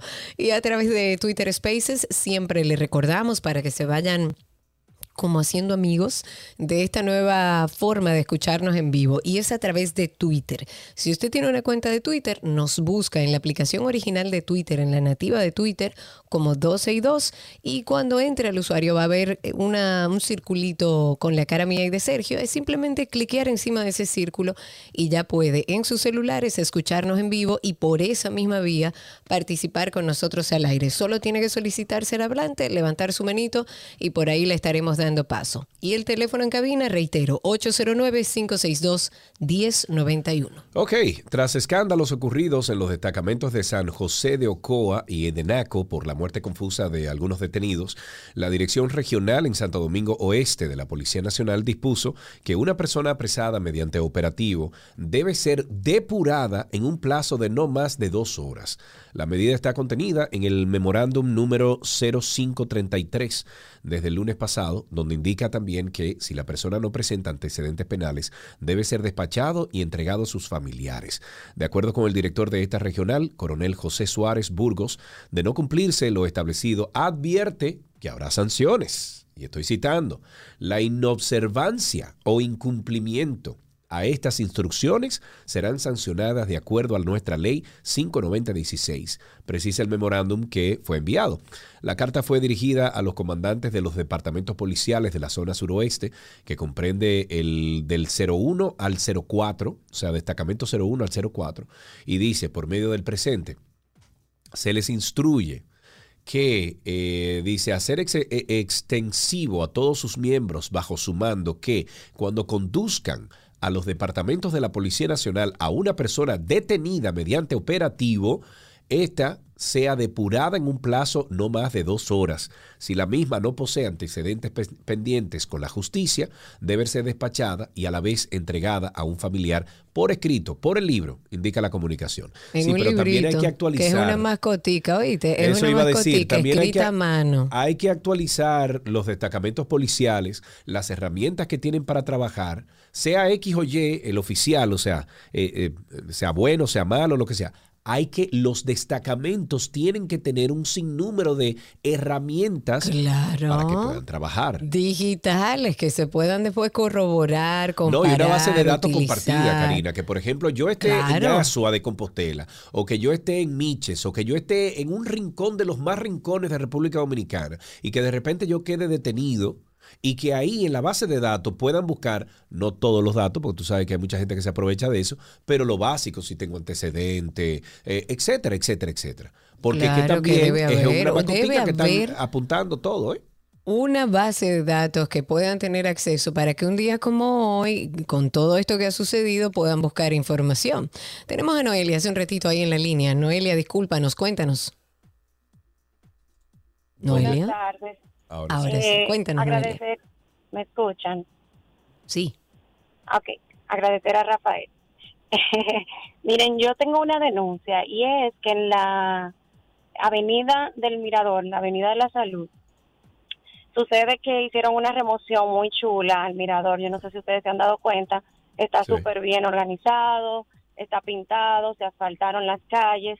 Pero ¿qué pasa? La isleta que divide la avenida eh, quedó por debajo de la calzada, o sea, del, del, asfaltado, y quedó al mismo nivel. ¿Qué pasa? Que varios de nuestros ciudadanos ejemplares pues están pasando por la isleta y sus vehículos los están haciendo haciendo surco, o sea, haciendo calles improvisadas. Y en el recodo, o sea, la Avenida de la Salud, con el recodo casi esquina Churchi, pues ahí todas las mañanas, todas las tardes se hace un tapón porque ellos deciden no ir hasta la rotonda, sino que acortar por la isleta, que desagradable. Han puesto algunos eh, peñascos o piedras grandes, pero lo que más me llamó la, atención es que echaron un poquito de asfalto ahí, como para normalizar esa mala conducta.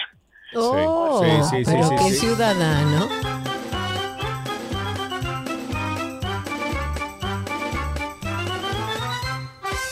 A través de Twitter Spaces tengo a Ventana de la Verdad que quiere hablar con nosotros. Habilita tu micrófono, dinos cuál es tu nombre, te escuchamos al aire. Saludos, mi nombre es Pedro. ¿Qué tal? Adelante, Tengo Pedro. Tengo una inquietud que pudiera parecer estúpida, pero bueno, a ver si algún abogado pudiera responder. Si esto a raíz de- del tema de, de Rochi, Ajá. eh, yo tengo amores teniendo 17 años con novia de 15 y yo paso a la mayoría de edad. ¿Qué pasaría? Sigue siendo menor de edad. Eh, es una inquietud válida, pero sigue siendo menor de edad. Si usted es mayor de edad y en nuestro país está establecido que es a partir de los 18 y usted está con una de 15, eh, es menor de edad. Es, sí, hay, hay diferentes... no sé si existe algo en específico A en ver, ese caso. A ver, a ver, a ver. Eh, si un abogado puede llamar para arrojar luz, pues amén. Pero creo que no se sanciona igual.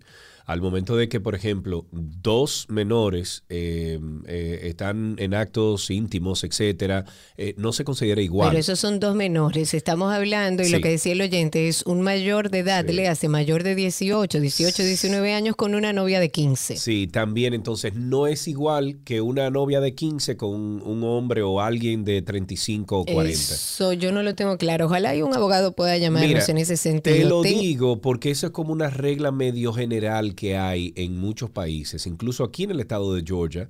Eh, no es lo mismo, por ejemplo, que una jovencita o un jovencito de 15, 16 esté con uno de 18 que esté con uno de 40. Hay una, hay- creo que hay como una tabla de, de edad.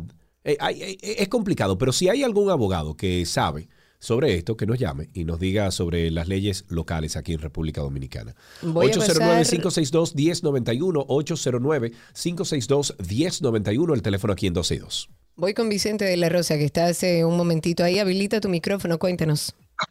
Gracias, Karina. Eh, saltando de las legalidades y las, y las reglas de ciclo, del circo, pues reportamos desde la cuna de la delincuencia, Pedro Brán, al ladito de Bonao, donde hace un par de días le sacaron un ojo a un niño de 8 años. Dios mío. Esto lo, lo decimos no es porque es de nuestra familia, desgraciadamente es parte de nuestra familia, y en un país donde hay ley con el asunto de la legalidad, según ustedes acaban de decir, yo quisiera saber qué pudiera pasar, que no ha pasado ni va a pasar, porque este niño no tiene sobrenombre, no es Fernández, Abinader, ni algo por el estilo, pero el niño tiene un ojo menos, el izquierdo, y ojalá que pudiera pasar algo.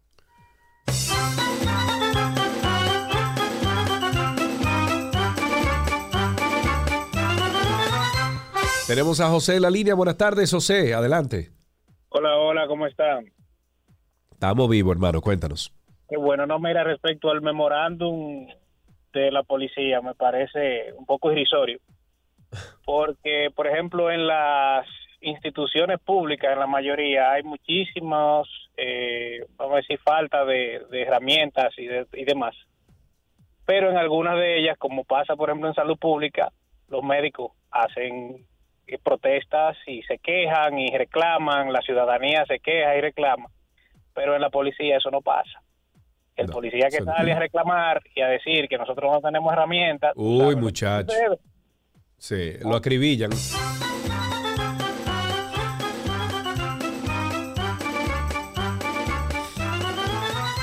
...809-562-1091... ...809-562-1091...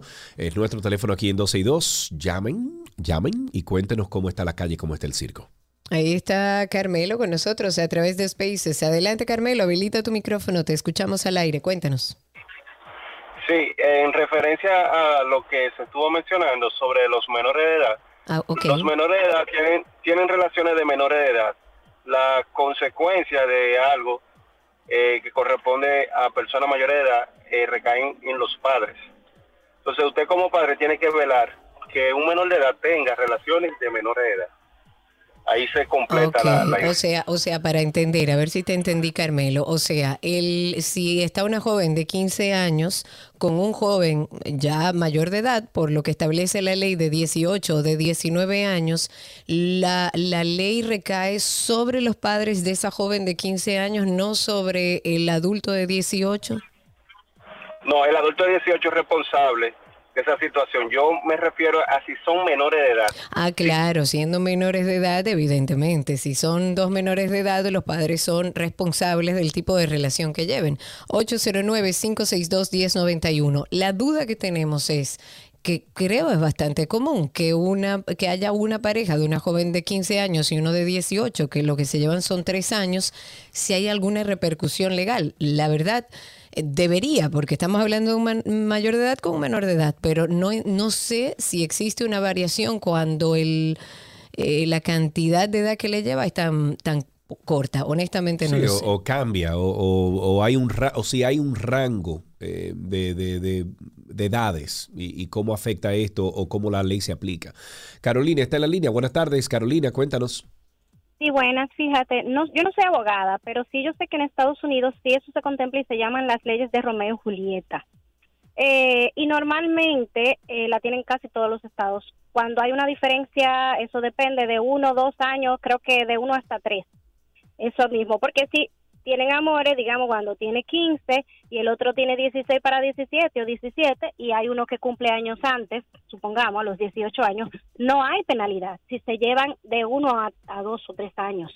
Entonces, si la ley no lo contempla aquí, realmente debería de contemplarlo, porque no es lo mismo un muchacho de 18 años que tenga una novia de Claro. 16, eso es totalmente normal. A, a una de 16 que tenga amores con uno de, de 30 o de, hasta de 25. Por eso hay un, un rango de dos es- años más o menos. Justamente esa es la Gracias. duda que tenemos. Muchísimas gracias. A través de Twitter Spaces, Manuel Antonio Villa está con nosotros. Manuel, cuéntanos. Manuel, debes habilitar tu micrófono, quitarle el mute para que podamos escucharte al aire. Te voy a dar unos segunditos a ver si puedes hacerlo. Y no, vamos a aprovechar entonces, nos vamos a un corte comercial y al regreso seguimos. Espérate, ah, tenemos una llamada. Espérate, que Perdón, hay una perdón, llamada perdón. aquí. Adalberto está en la línea. Buenas tardes, Adalberto. Buenas tardes, Karina y, y Sergio. Hermano, cuéntanos. ya, ya un, un cansancio que hay aquí en el ensancho Sama completo, los mines, todos los lados. Aquí hay una boutique muy famosa, se ha hecho porque enciendo paredes, todas la pintan el ayuntamiento se los quita y al otro día la pone. Barón Butín. Aquí los palos de luz, aquí los cruzacalles, todo es barón. Pero lo, lo, pinta con publicidad de, de, su negocio. Sí, de su negocio, pero en todos los lados. ¿Y no le han puesto multa ni nada?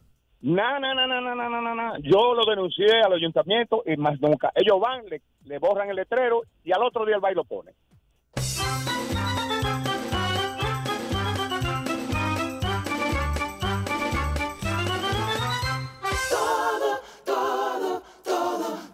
Lo que quieres está en 262. Tránsito y Circo, seguimos en el 809-562-1091, 809-562-1091 y estamos también en Twitter Spaces, arroba 12 y 2 en Twitter Spaces. Cuéntenos cómo está la calle, cómo está el tránsito y el circo. Mientras tanto, comentar que el presidente de la Comisión de Justicia y Derechos Humanos del Senado, Antonio Taveras, informó que, bueno, se invitó a la directora del programa Supérate, Gloria Reyes, para que responda a esa comisión algunos cuestionamientos sobre el manejo del programa. En un informe de gestión, la comisión ha dado a conocer eh, la acogida de esta resolución que fue depositada a finales de, de marzo, en este caso por el vocero de los senadores del PLD, Aris Iván Lorenzo. La resolución de Lorenzo pide a Gloria Reyes que explique sobre los fraudes millonarios con las tarjetas del programa Supérate que eh, sabemos que ella dirige. Pues en marzo pasado, el senador Lorenzo some- sometió esta resolución en la que le pide al Pleno invitar a Gloria Reyes para que explique esto. En esa ocasión, el legislador, que es representante de la provincia de Elías Piña, también cuestionó el nombre que el Ministerio Público puso a la operación, la jurisdicción donde se le conoció medida de coerción a los colmaderos que supuestamente están involucrados en el fraude y que se haya tomado a seis imputados como chivos expiatorios. 809-562-1091, tenemos a Juan Carlos en la línea. Buenas tardes, Juan Carlos. Hola Karina, hola Sergio, ¿cómo están ustedes? ¿Cuánto tiempo, Hola. hermano? Cuéntanos.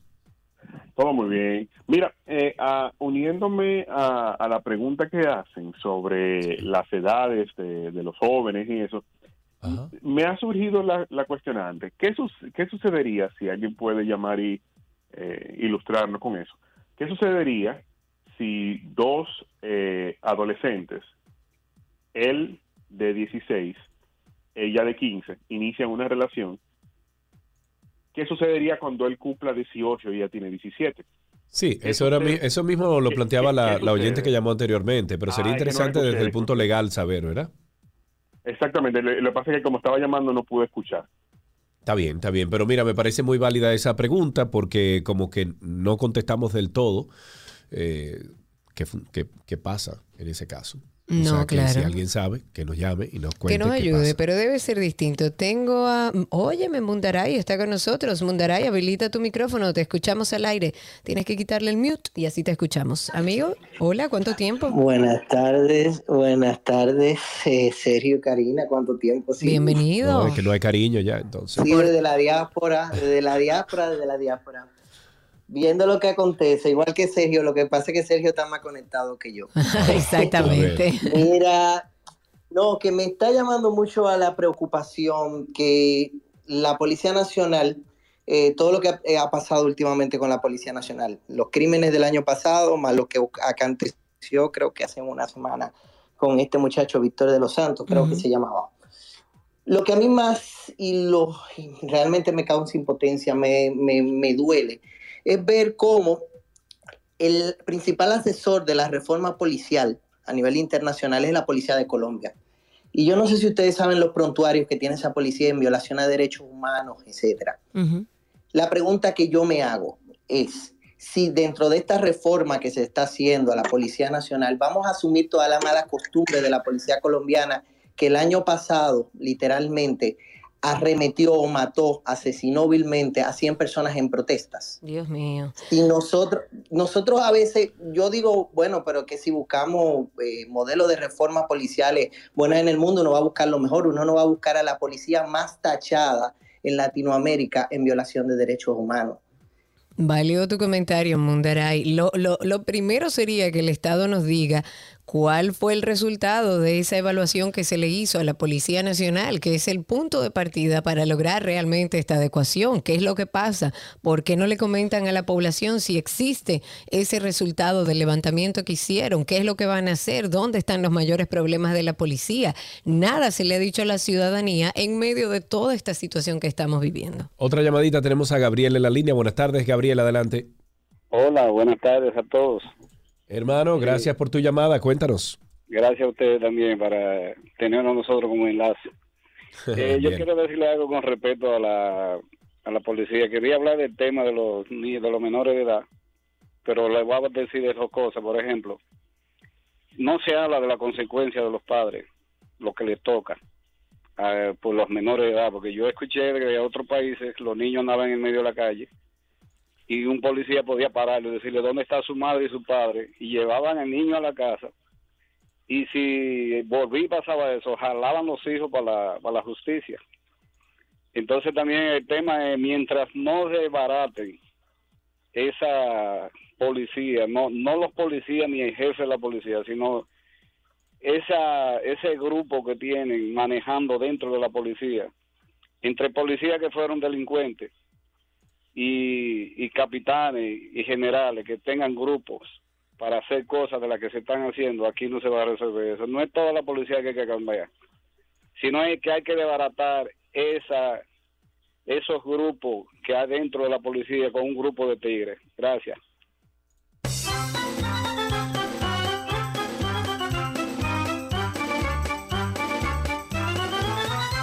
La forma más viable, Karina Larrauri, para hacer este, este cambio de la policía es a la par empezar una institución nueva castrense, o sea, una policía nueva y que poco a poco se vayan evaluando esos, eh, esos agentes de la policía vieja y si califica dentro de los, los, las reglas ¿no? Y, y dentro de las características que tienen que tener para entrar a la nueva policía, entonces se pasa. Si no, si no califica, se le da un chance por lo menos de un año, un año y medio para, qué sé yo, hacer cursos especializados, para tomar, bueno, X o Y, capacitación antes de pasar a la nueva policía.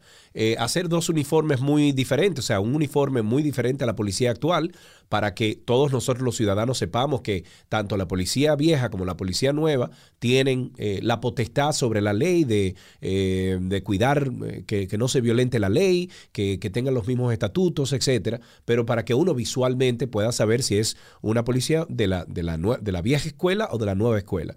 Eh, esto se ha hecho en otros países eh, con otras instituciones y ha funcionado. ¿Por qué no puede funcionar aquí en República Dominicana? Lo interesante y lo primero que deberíamos saber es qué arrojó ese estudio y ese levantamiento que hicieron de la Policía Nacional, por qué el Estado no lo comparte. Es, eh, es, la primera vez que se ha hablado de la adecuación de la policía, me parece extraordinario, pero no nos quedemos en ese anuncio. Vamos a compartir con la sociedad qué se está haciendo para que en el proceso podamos entender que eh, a pesar de todo lo que está sucediendo, que debe estar en control, se está haciendo algo. 809-562-1091, que me esperen ahí las personas que están en línea. Voy a pasar a Manuel, que está hace un momentito con nosotros en Spaces. Adelante, Manuel. Buenas tardes, Karina. Buenas tardes, Sergio. Muchas gracias por la oportunidad. Mira, la ley 14, la ley 1494 del código que crea el Código de Menor establece que para que exista una violación en una relación entre un adulto y un menor de edad tiene que existir cinco años de diferencia.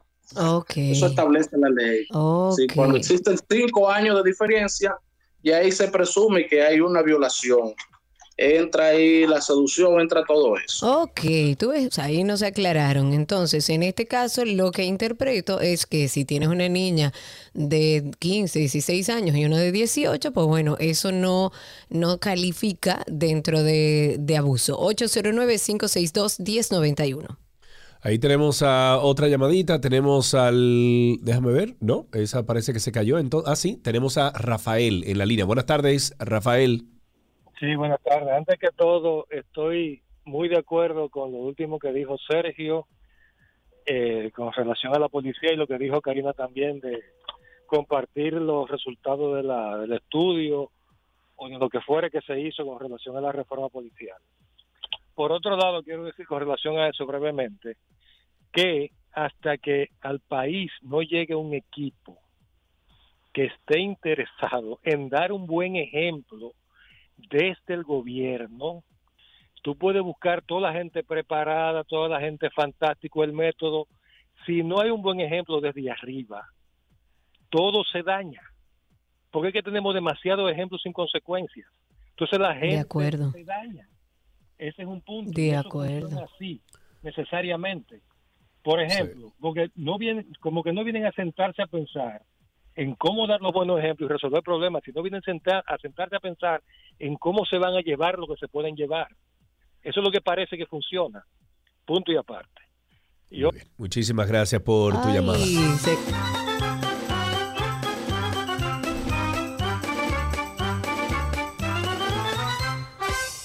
Perdón a nuestro oyente que se parece que se le quedó una parte de lo que nos iba a comentar. Tenemos ahí otra llamada y después pasamos a Spaces, que tengo a varias personas. Ok, Karina. Ay, Karina. Ay, ay, Karina. Ay. Y con ustedes, ay, ay, Yané. Buenas tardes, ¿cómo está usted? Incluso estaba lleno de mao mao. Ay, Yané. Con mucho oficio en mi casa, pero bastante oficio. Porque no es Marilyn, es Marilón. Ay, Yané, ¿cómo estás, amor? Mi amor, pero tú estás un poquito malito.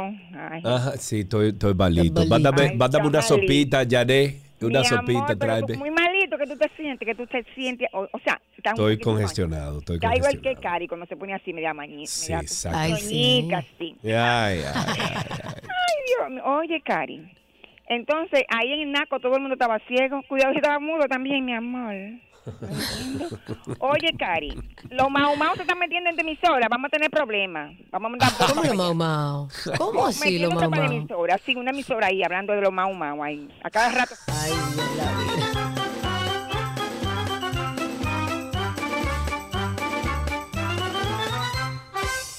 Janet, te queremos. Tenemos a Abraham a través de Twitter Spaces. Adelante, Abraham, habilita tu micrófono y te escuchamos al aire. Reportando desde la ciudad culta y olímpica de La Vega. Adelante. Saludos. Hola. Señores, le tengo un tema más relax de la rellena que le dio Eboli a Sergio Carlos. Ay, Dios mío.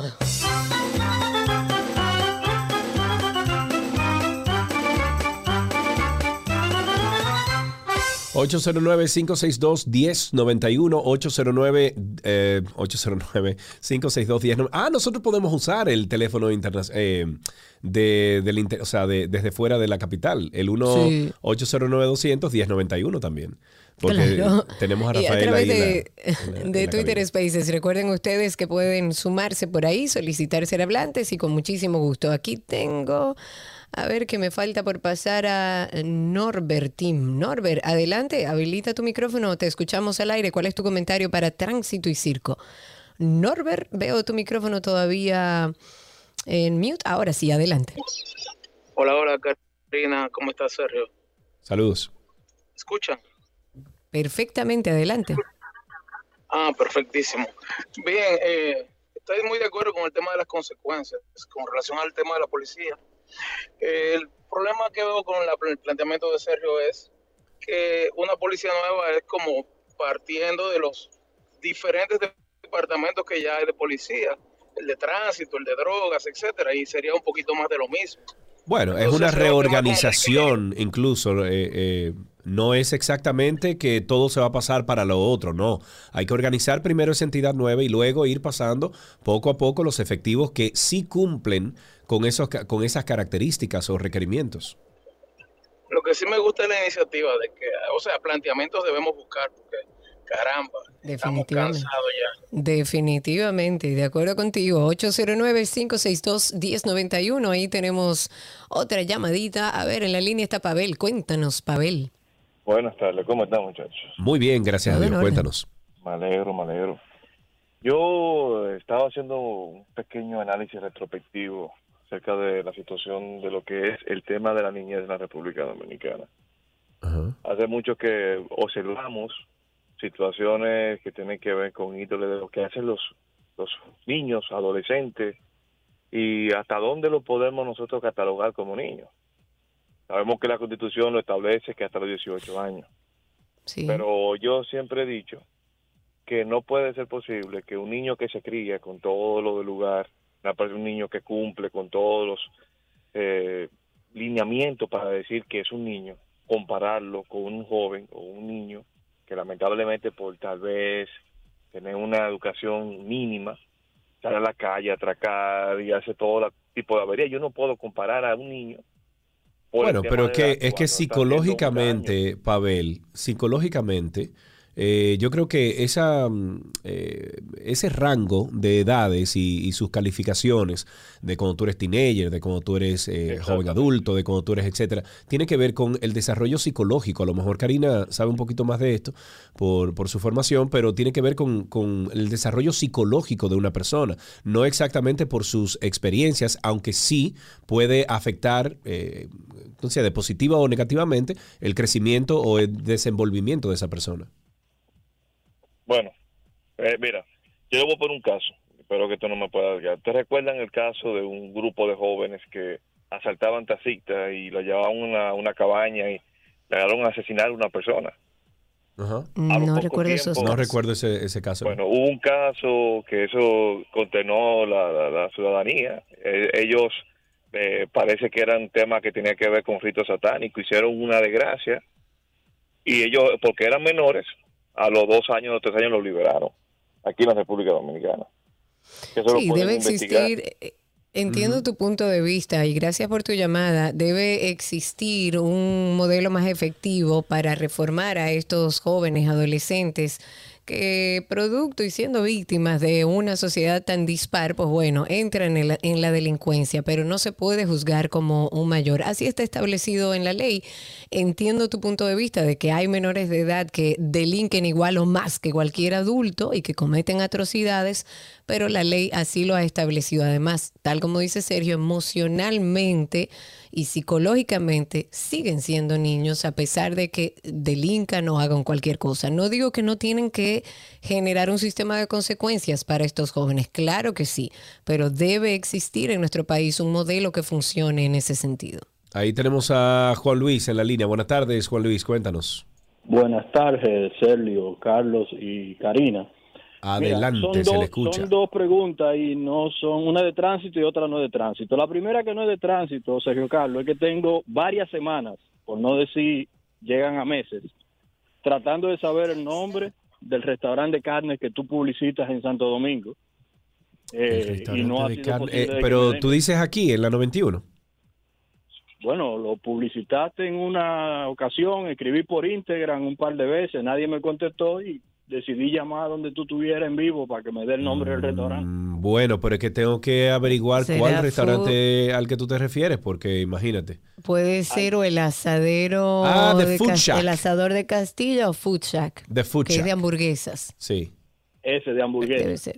Ese. Ok. ok, se llama Food Shack. Ajá, Food Shack. Fucha, perfecto. Entonces, Sí. la otra pregunta de tránsito es que siento que ningún medio de comunicación se ha hecho eco de que en Puerto Plata, de donde te estoy llamando, el puente que une a Puerto Plata con el aeropuerto y Sosúa se está cayendo. Oh, no me digas. Y sí, sí, y está incomunicado, o sea, se está cruzando al aeropuerto, lo que no quieren cruzar por el desvío que pusieron, que se coge una hora y media, lo que hay que hacer es dejar al pasajero en la cabeza del puente, él cruza caminando y del otro lado lo coge un carro y lo lleva al aeropuerto. Pero el Estado no ha dicho absolutamente nada de cuáles son los planes, si el puente lo van a demoler, si el puente lo van a restaurar, si se va a hacer un puente de cuatro carriles para el tema de que también hay ya dos estaciones de crucero en Puerto Plata. O sea, tenemos tres semanas incomunicados con Que, el que aeropuerto. digan que cuál es el plan, eso es lo que tienen que decir.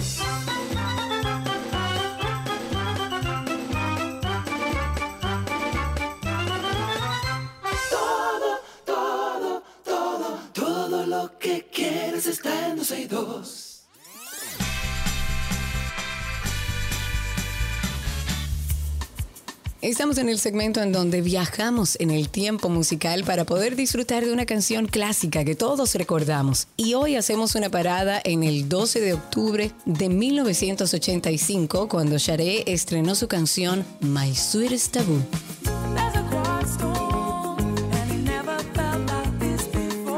Es una canción de la banda inglesa Sade y su segundo álbum de estudio Promise del 1985. Si bien la canción alcanzó el puesto número 31 en la lista de sencillos del Reino Unido, le fue considerablemente mejor en los Estados Unidos, donde alcanzó el número 5 en el Billboard Hot 100. Esto fue en marzo, pero del 1986, permaneciendo entre los 40 primeros durante 13 semanas. También se convirtió en el segundo sencillo número uno consecutivo de la banda en la lista Billboard Adult Contemporary después de Smooth Operator. Los críticos de la música dijeron que el grupo permite que la canción brille con un sabor así como suave, acelerado, que Sade canta con orgullo y audacia sobre cómo recibe amor y cómo esto saca lo mejor de ella.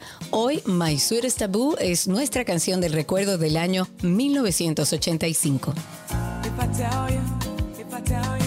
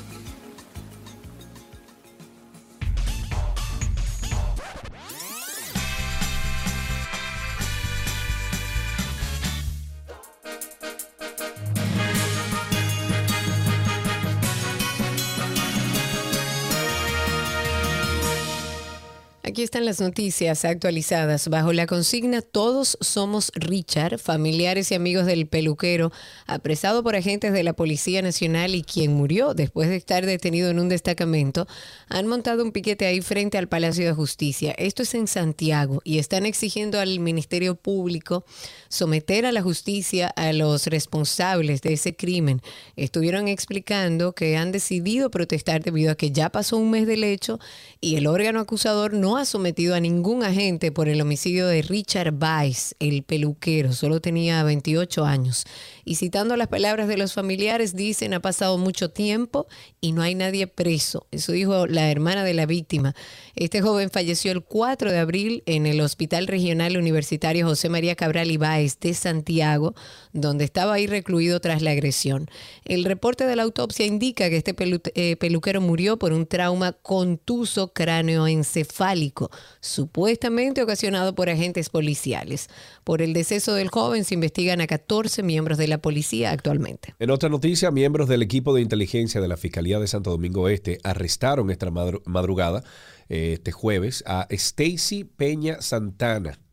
Eh, se conoce públicamente como la demente, imputada de explotación sexual de menores con fines comerciales y vinculada al proceso por agresión a una adolescente de 16 años que mm, sigue al intérprete de ritmos urbanos eh, Rochi RD. El fiscal titular de Santo Domingo Este, Milcíades Guzmán, dijo que la imputada, que se encontraba prófuga, será presentada en las próximas horas ante un juez de la Oficina Judicial de Servicios de Atención Permanente en esta demarcación para solicitarle la imposición de medida de coerción. A través de un eh, comunicado de prensa, el Ministerio Público informó que Peña Santana fue arrestada por el equipo de inteligencia y de captura de prófugos de la Fiscalía en un apartamento en donde se ocultaba, el cual está ubicado en la Avenida Ecológica en Santo Domingo Este. Esta investigación está abierta. El Ministerio Público lamenta que actores vinculados al expediente expongan la integridad e incluso la identidad de la víctima. Estamos analizando informaciones que circulan en redes sociales eh, porque los fiscales de niñas, niños y adolescentes pueden incluso tomar acciones jurídicas contra las personas que difunden documentos o imágenes que violentan los derechos de los menores. Mm, Yo creo que de una vez y por todas vamos a empezar a entender que es un delito y que debemos respetar a la infancia, a Yo los te digo menores de cosa, si a mí me está buscando el país, yo no me voy a quedar en la capital. En cualquier lado lo hubieran encontrado, en cualquier lado. Y ahora es que le va a dar demencia, porque le van a decir cosas que, que a lo mejor ella no sabía que era un delito.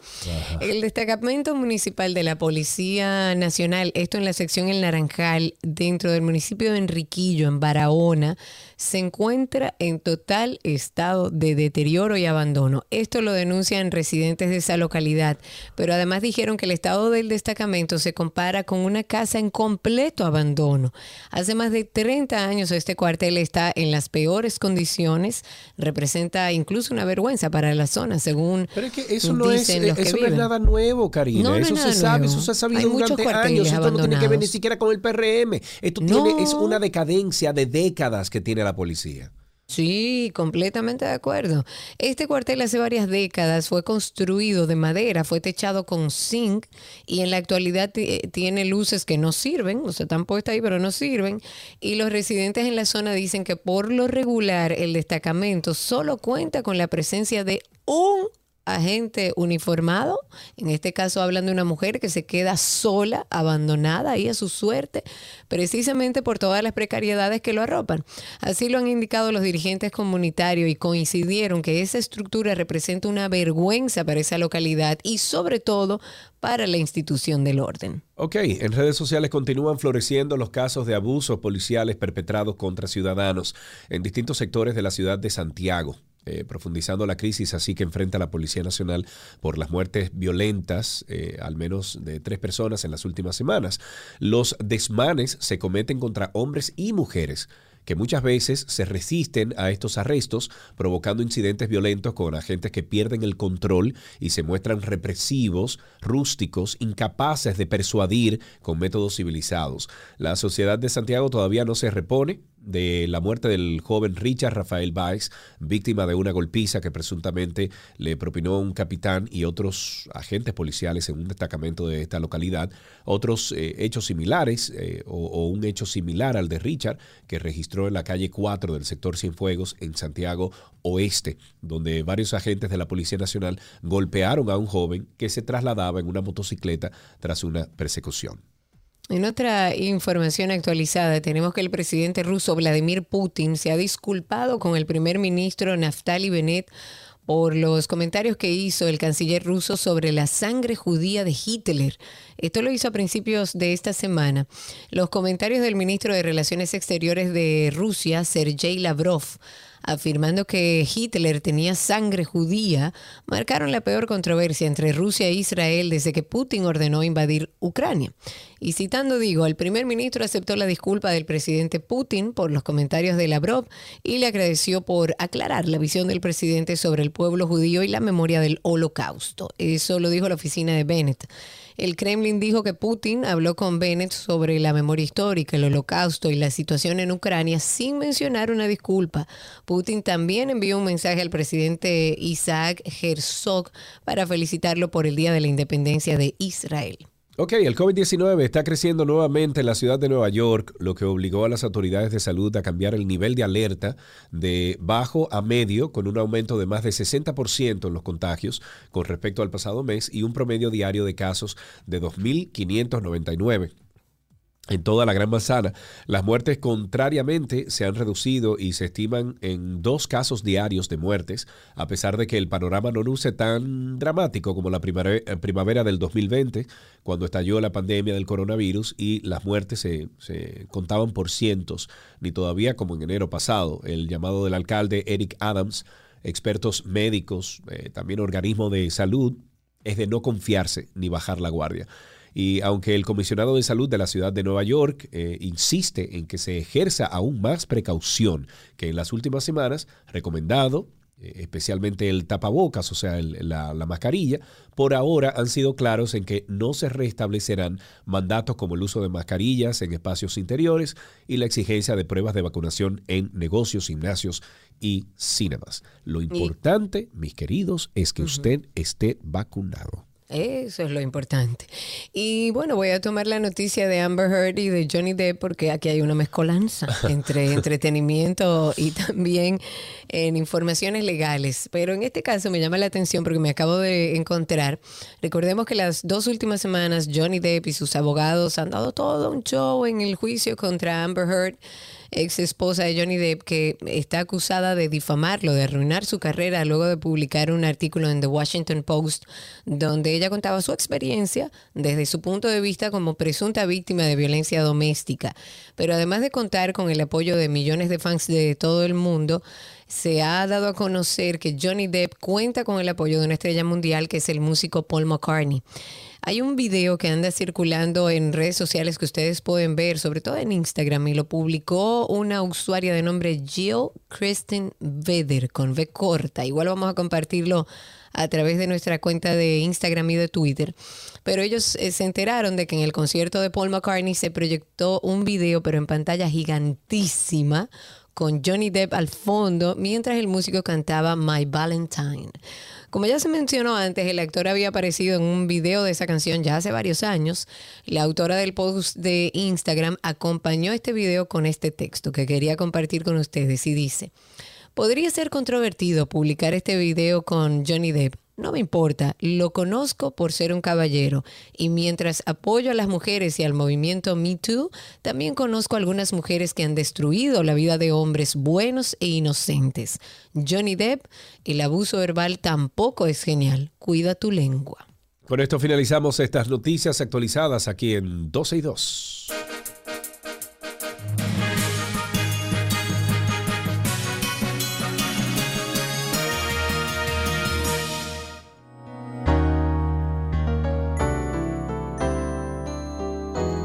Estamos en medicina aquí en 12 y 2 y tenemos la dicha de compartir con nuestra doctora favorita, la doctora Yori A. Roque Jiménez. Ella pertenece a Infecto Team en redes sociales, arroba Infecto Team. Es infectóloga y también internista del Hospital Metropolitano de Santiago, el HOMS. Doctora Yori A. Roque, bienvenida, ¿cómo está usted? Muchas gracias, pues muy bien, aquí pasándola, pero muy bien. Qué bueno, qué bueno. Doctora, yo tengo una gripe que me está llevando quien me trajo. ¿Qué me No, tomo, ahora- doctora? Ahora hay de todo.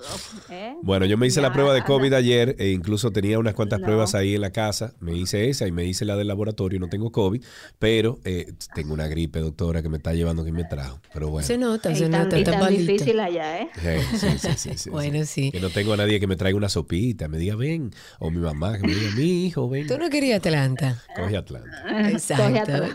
Jory Roque está con nosotros y vamos a tratar diferentes temas. Ustedes si tienen alguna pregunta pueden hacerle a la doctora a través del 809-562-1091 y a través también de Twitter Spaces. Anda circulando hace días ya una información de una situación relacionada a niños y hepatitis. ¿Qué es lo que pasa con esto, Yori? Así es, Karina. Fíjate, yo estaba así como de vacaciones y no quería hacerle caso, eh, entendiendo que tengo dos eh, niños dentro de las edades en las cuales se han presentado estos casos. Pero sí me pareció muy importante, eh, sobre todo porque circula muchísima información en las redes y, y las noticias que sabemos que debemos de esclarecer. Primero comenzar mencionando que aunque eh, se ha encontrado alguna relación con algún virus, específicamente con un adenovirus, aún se mantiene como de causa desconocida esta hepatitis, pues en todos los casos reportados eh, no se ha logrado identificar la causa exacta que lo esté produciendo. Se ha identificado en algunos casos este adenovirus, en algunos casos se ha identificado el COVID, en otros no se ha identificado nada y por tanto todavía eh, se está investigando eh, si otros factores ambientales o del medio ambiente pudieran tener alguna asociación. Sabemos que, que esta alerta que emitió la OMS el 23 de abril sobre estos casos, a la fecha ya para el martes, el, único, el último reporte que vi, eh, realmente hay más de 200 casos en 20 países. Acabo de ver justamente ahora, antes de comunicarme con ustedes, que ya se identificó el primer caso en América Latina, que fue en Ay, Argentina, ay, ay. eh, Ok. de, de estos casos, eh, incluyendo los primeros 34 casos que fueron en el Reino Unido, nueve casos en, en Estados Unidos, en Alabama. Han ocurrido mayormente entre niños y adolescentes entre 1 y 16 años y se sabe que al menos 17 casos han necesitado trasplante hepático y han habido ya algunos fa- fallecimientos relacionados. Yori, pero una de las causas que se ha mencionado mucho ha sido justamente el COVID y también la vacuna contra el virus que, que, que lo causa. ¿Qué tan cierto podría ser esto? Obviamente era algo como que era de valorarse, que era de esperarse, sabiendo que Eh, tú te recuerdas que inicialmente el COVID no afectó tanto a niños y ahora se está viendo más afección Exacto. en esta población, entonces eh, sí se, se quiso hacer como una relación, o se ha querido eh, ver alguna relación y también el hecho de que se esté vacunando a, estas, a esto, a esta población más joven. Pero lo cierto es que según la Organización Panamericana de la Salud, solo en muy pocos casos se ha detectado la presencia del SARS-CoV-2. Eh, también la gran mayoría de los afectados no tiene historia de haber padecido o de haber tenido contacto con el virus, ni tampoco de haber sido vacunados. Entonces, mucha, yo sé que mucha gente pensará que quizás esto es una teoría tratando como de encubrir algo, Claro. pero recuerden que siempre se ha mencionado el COVID en relación a otros efectos adversos, la miocarditis, el síndrome inflamatorio multisistémico, con la vacuna, el síndrome de Guillain-Barré, otras afecciones en los niños, o sea que no creo que se esté tratando de ocultar nada, sino que realmente esta hepatitis sí es de una causa desconocida que hasta ahora nos toca eh, esperar las informaciones del lugar. Pero ¿cómo un niño puede adquirir hepatitis para que nuestra audiencia se... O sea, en- en- imaginemos que no existe COVID. ¿Por qué pudiera suceder esto? Mira, realmente las hepatitis pueden ser causadas por diferentes factores. Exacto. Además de las infecciones, o sea, infecciones bacterianas por hongos, parásitos, bacterias, de muchísimas otras causas, también intoxicaciones con sustancias y medicamentos, eh, sabemos que pueden causar hepatitis. Y normalmente, o lo más típico, es que se asocia a un virus, a uno de cinco virus de hepatitis, que son el A, B, C, D y E muchos de ellos que se transmiten por vía fecal oral, otros que ya escapan de la población pedi- pediátrica porque se transmiten más por transfusiones sanguíneas o por vía eh, transmisión sexual, pero eh, sí realmente en los niños mayormente por eh, fecal oral. Entonces, perfecto. Y con relación a este otro virus, el adenovirus, que hacía referencia, ¿se sabía que podía afectar a los niños en este caso? Ciertamente, este adenovirus no es un personaje nuevo, no es una cosa que, que surgió ahora con estos casos de hepatitis. Estas infecciones por adenovirus son una causa común de muchísimos tipos de manifestaciones, incluyendo el resfriado común, que tú sabes que hemos mencionado muchas veces, que hay otros virus, que hay otros virus que lo causan. Claro. Entonces, este es uno de ellos. Y de hecho son más frecuentes en niños que en los adultos. Y cuando me refiero a otros tipos de manifestaciones, esto porque este adenovirus eh, tiene varios grupos y cada grupo tiene diferentes serotipos, al igual que el COVID. Varios serotipos, por ejemplo, incluyendo del 1 al 7, el 14, 21, 35, pueden causar más que infecciones respiratorias, también neumonías serias. Y he sabido que otros grupos pueden ocasionar afección en el tracto gastrointestinal. Y de hecho, el serotipo 41, que es el que se ha visto asociado con los casos de hepatitis en algunos eh, de los casos reportados, junto con otros serotipos, son el responsable de más de, de 5 a 10% de las diarreas virales en los niños. O sea que esto no es nuevo. El caso de las hepatitis también es una complicación que estaba descrita, pero no así en niños sanos, como está ocurriendo ahora, sino en, en personas inmunocomprometidas, particularmente en niños con trasplante hepático, donde puede llegar a ser fatal. Pero con relación a este tema que nos compete, lo, lo relevante o lo alarmante es que estos son niños que no han padecido, no tienen ningún diagnóstico previo y que están presentando esta inflamación que está llegando a ser severa y como ya dije, incluso trasplante hepático. Eh, Perdón, ahora sí. Eh, doctora, tenemos en la línea a Janet. Tiene una pregunta para usted. Janet, adelante. Buenas tardes, doctora. Yo le quería preguntar, doctora, ¿en qué se está haciendo sobre las infecciones de la piel de los niños y de las personas grandes también, que lo traen los, eh, la persona mm, de, los, de las personas que están al lado de nosotros, que son de que vecinos, pero para mí no son. Entonces, para que usted me diga algo de eso. Ok, eh, eso ella se refiere refiero, al, al- exacto. al Al brote, exacto. El brote de sarna. Bueno, ya hablamos de eso la última vez que, la última participación que tuve, hablamos sobre sarna y eh, se está atento a aquello, pero sobre todo para la tranquilidad de Janet, recordarle que sarna, que es producida por un, una, un artrópodo, es un, como un pajarito, como uno dice, un bichito, como uno dice, eh, que es el escabiasis, se reproduce escabiasis, no se contagia a menos que no haya un contacto directo, contacto íntimo con una persona infectada. Entonces, sí, eh, sé que Salud Pública eh, estuvo en alerta o está en alerta con eso, dermatología también, nosotros los infectólogos también, pero es algo que no debe causar ninguna alarma, no debe alarmarnos porque, como hice en un, puse en un post, realmente los vecinos no vienen como a, a embrujarse con nosotros. Realmente no es que conviven con nosotros, no es que eh, están en nuestra casa, no dormimos con ellos y estos son las vías eh, de transmisión principales para este tipo de, infección. Ok, Eh, para, sí, adelante, para finalizar, Yori, discúlpame Sergio, y retomando el tema de la hepatitis en niños, ¿qué podemos hacer nosotros? ¿Existe una vacuna? ¿Hay algo que deba evitarse? Bueno, realmente como mencioné, eh, lamentablemente lo que nos toca es estar atento a síntomas. Eh, ya más tarde veremos si hay alguna recomendación extra, obviamente porque aún no se sabe la causa y eh, cualquier otra recomendación de- dependerá de aquello. Sabemos que no se ha identificado ningún caso en nuestro territorio, pero cosas que debemos tener pendiente, obviamente, la presencia de diarrea, vómitos, si nota que un niño o adolescente comienza a ponerse amarillo, yo diría que antes de que se ponga amarillo, si presenta fiebre, Claro. dolor generalizado, debe buscarse atención médica inmediata. Sabemos que todos esos síntomas que yo mencioné son comunes en cualquier otro cuadro, en cualquier resfriado, gripe, pero mientras se investiga una causa contundente, lo recomendable es esto, estar atentos, realizar una visita a su pediatra o médico cabecera con fines de dar seguimiento de manera temprana.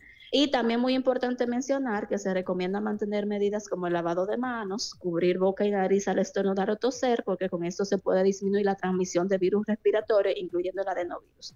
Hasta ahora no sabemos si habrá una vacuna, si este será un virus nuevo, si esto será alguna otra cosa. No se ha detectado, como dije, pero estas serían las recomendaciones a tener en cuenta por el momento. Doctora, muchísimas gracias como siempre por todas las informaciones. Ustedes pueden conseguir a la doctora Yori A. Roque Jiménez en arroba infectoteam. Hasta aquí, medicina en 12 y 2.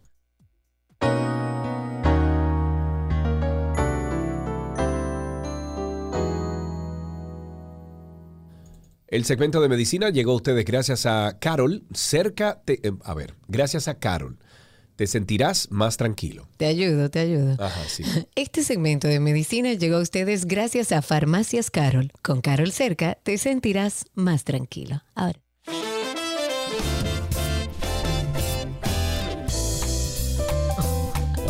Eso pensé. Señores, déjenme ir a buscar una sopa a ver si yo me mejoro un poquito. Será esta mañana. Gracias por la sintonía. Un placer estar con ustedes estas dos horas 30 minutos. Gracias a todos los que, adiós Carlos, a través de Twitter Spaces nos acompañan todos los días. Ya casi somos 100 personas ahí juntos durante estas dos horas 30 minutos. Y recuerden nuestro podcast, el que es aparte de 12 y 2. Si usted no busca en cualquier plataforma con nuestros nombres, Karina Larraurio, Sergio Carlo, cualquiera que usted utilice para escuchar podcast, ahí va a encontrar el podcast de Karina y Sergio After Dark y de 12 y 2. Adiós, señores. Bye bye.